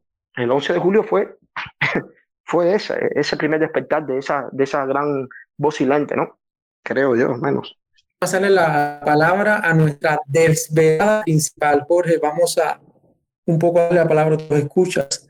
Eh, eh, Bren, eh, BNR tiene la palabra, que es, una, es nuestra desvelada pionera de beso a la patria y todo. ¿eh? Y después detrás, eh, Sanabat. Buenas. Brenda, te escuchamos.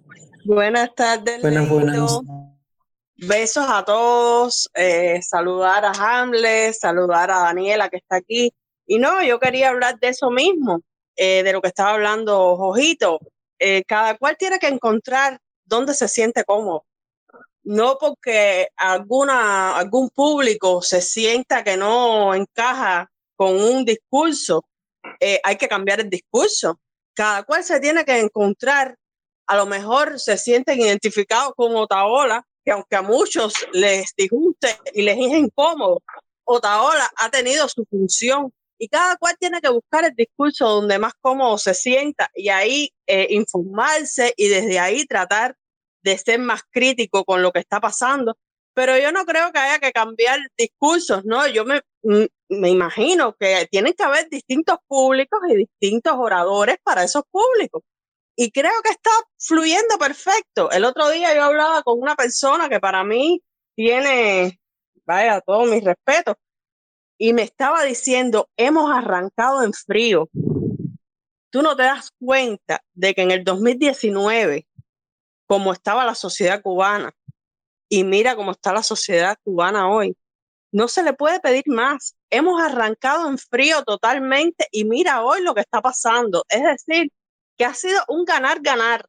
En la sociedad hoy se ve otra mentalidad, otra responsabilidad, aunque no sea como tú lo quieres, pero ya hemos avanzado muchísimo y es una realidad. Entonces yo creo que cada persona que tenga público y con su con su histrionismo, con su desde donde él pueda y donde llegue a esas personas funciona.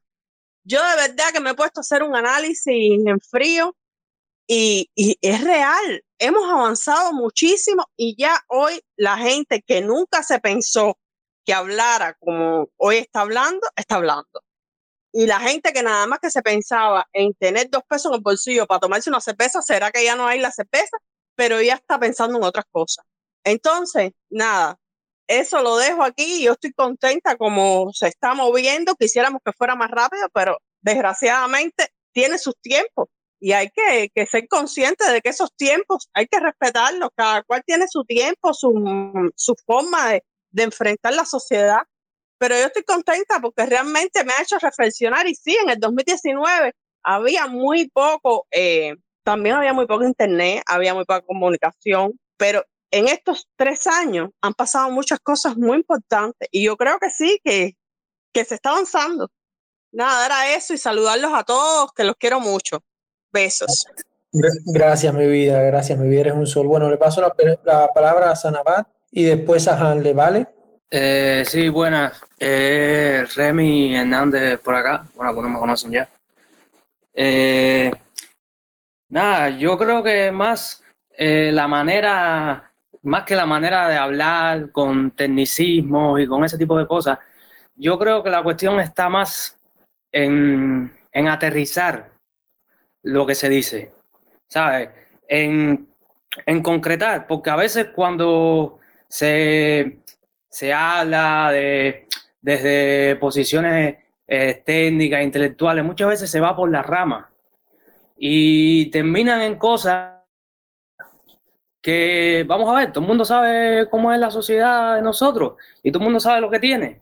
Por eso yo creo que mucha de la gente que han hablado en directa y que han sido virales, más que el lenguaje que, que han utilizado, más allá de sensacionalismo o especulaciones sin base ninguna, yo creo que lo que se ha hecho viral de verdad es aterrizar las cosas y decir, mira, pasa esto, esto y esto, lo puedes decir de una manera muy elaborada, lo puedes decir de, la manera que te dé la gana, pero está en aterrizarla. Y yo creo que pasa en todo, pasa en el arte y pasa también, yo creo, también en el activismo. O sea, eh, a veces uno peca de idealista, de voy a hacer, eh, vamos a hacer tal cosa para que se nos escuche, o esta cosa, o, lo, o esta cuestión va a funcionar de esta manera.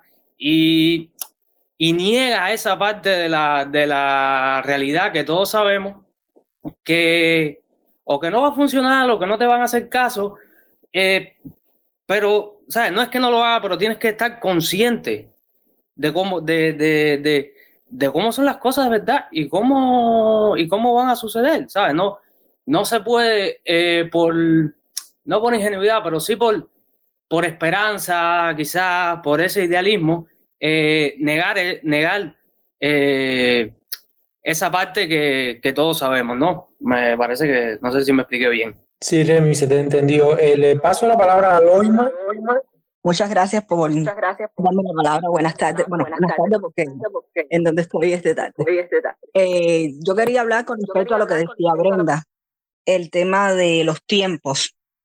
En mi caso particular, que era una persona que en mi vida había visto nada del tema del activismo en Cuba, vivía en mi burbuja, eh, no me interesaban los temas, ni siquiera sabía de la existencia de muchos de los movimientos que habían del MSI, ni mucho ni nada.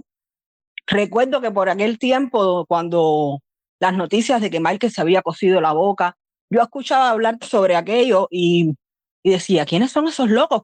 Pero miraba mi vista y seguía con mi vida. Y, y bueno, después de lo que pasó en, en San Isidro, el 27N, ha sido un proceso, un despertar de, mi, de la conciencia. Y bueno, conozco a muchos de los que están aquí porque, bueno, fui eh, buscando más información, tratando de, de, de, ser un poco más activa, porque se cambió algo. Vi algo que nunca había visto. Y es lo que dice Brenda, cada cual tiene su tiempo y su proceso. Y, en, y, llega un momento de tu vida en que llega ese clic, ese 27N que fue para mí, en que tú dices, oye, aquí esto no está bien y no puedo seguir viviendo en una burbuja y, y, no, y no participar civilmente, no aportar mi granito de arena por un cambio, por, porque esto, esto está mal. Y la sociedad poco a poco se ha ido integrando y se ha ido haciendo consciente y de una manera u otra, según de, de, la base que venga, ¿no? Las posibilidades de, de hasta dónde estar dispuesto a perder sus privilegios y sus comodidades. Pero poco a poco, poco a poco se va, se va avanzando. Nada, eso es lo que quería compartir con, con usted. Gracias, Aloisma Hanle. Eh, ¿Algunas ideas, reflexiones? No, gracias a las preguntas y, y por supuesto que, que también tienen en concordancia con, con yo creo que con lo que yo estoy, sigo pensando hasta cada día, ¿no? Hasta ahora mismo que he intervenido aquí en, en esta invitación que me hizo eh, Leo. Y mira, yo te digo una cosa, les digo una cosa, tiene que ver mucho con la, lo que están hablando tiene que ver mucho con la, con el tema de lo que se trata acá, ¿no? Que es la censura. ¿Y qué, qué es lo que está pasando? Que lo, que lo que está ocurriendo es que se le está dando voz a todas esas personas que nunca han tenido voz. Y a sus maneras, con su educación o con su falta de educación, todos están teniendo voz. Y gracias a la tecnología que está amplificando todas estas voces, creo que esto es consustancial a, a la necesidad de, de, de, la democracia en Cuba. La democracia crea muchos instrumentos eh, para ejercer para ejercer la voluntad ciudadana y una de ellas es la libertad de expresión, la libre expresión. Y hoy todos tenemos esa, esa formulación, todos podemos hablar, todos podemos disponer, decir lo que queramos y, y eso precisamente es lo que el gobierno cubano quiere negar. Quiere negar esa, esa, esa funcionalidad, quiere esa manera en que la democracia eh, se transmite. Y la democracia no es un ejercicio allá, puesto en, en una asamblea, un lugar lleno de asientos con un aire acondicionado. La democracia es un sentimiento que va pasando por este tipo de cosas. Es un sentimiento también que, que, que se activa en la realidad. O sea, se dispone de ella. ¡Bum, papá! Tú sales, tú haces una directa, tú pones un texto, tú comentas, tú compartes, tú haces un sticker, tú haces un meme. Y eso es la forma más efectiva de luchar contra la opresión en Cuba, luchar contra la dictadura, que es el Partido Comunista, por supuesto, Díaz Canel y el Comité Central y todo el mundo. Eh, y eso precisamente es lo que la censura trata de corregir, trata de disciplinar y trata de desaparecer. Yo creo que, que cuando empezamos a hablar de, en qué manera se habla y en qué manera la gente expresa lo que tiene que decir, eh, estamos hablando de esa otra parte, esa parte que es la, la, claridad, esa parte que es la luz que la censura sencillamente quiere tapar, ¿no? Y, y pienso que, que, que, por supuesto, todas las voces tienen, tienen derecho absoluto a existir y tienen que existir. Además, tienen que existir a pesar de lo que sea. Tienen que resistirse. Y, y se basa en eso, en que la única, la única antídoto contra la censura, la única antídoto contra la represión es sencillamente la resistencia. Estas son formas también de, resistencia activa. No sé, creo que esa es mi hipótesis sobre lo que, mi idea sobre lo que han dicho por aquí, ¿no? Gracias, Hanley. Eh, bueno, no sé si alguien más desea hacer una pregunta. Nos quedan cuatro minutos antes de cerrar. Bueno, sin más, agradecerle a Hanley por, por estar esta noche con nosotros aquí en el desvelo para, para entender Cuba, para entender lo que se habla eh, en las esquinas, para entender lo que se habla en nuestros barrios. Y esta siempre es la invitación a desvelarnos eh, para, para un poco ser cada ciudadanos más activos. Los espero la próxima semana con un tema que ha sido polémica en estos días, la Iglesia Católica, eh, las declaraciones del Papa y, eh, la, una, y la participación en la vida política del país de este sector de la sociedad civil. Que tengan unas buenas noches y, y nos vemos la próxima semana.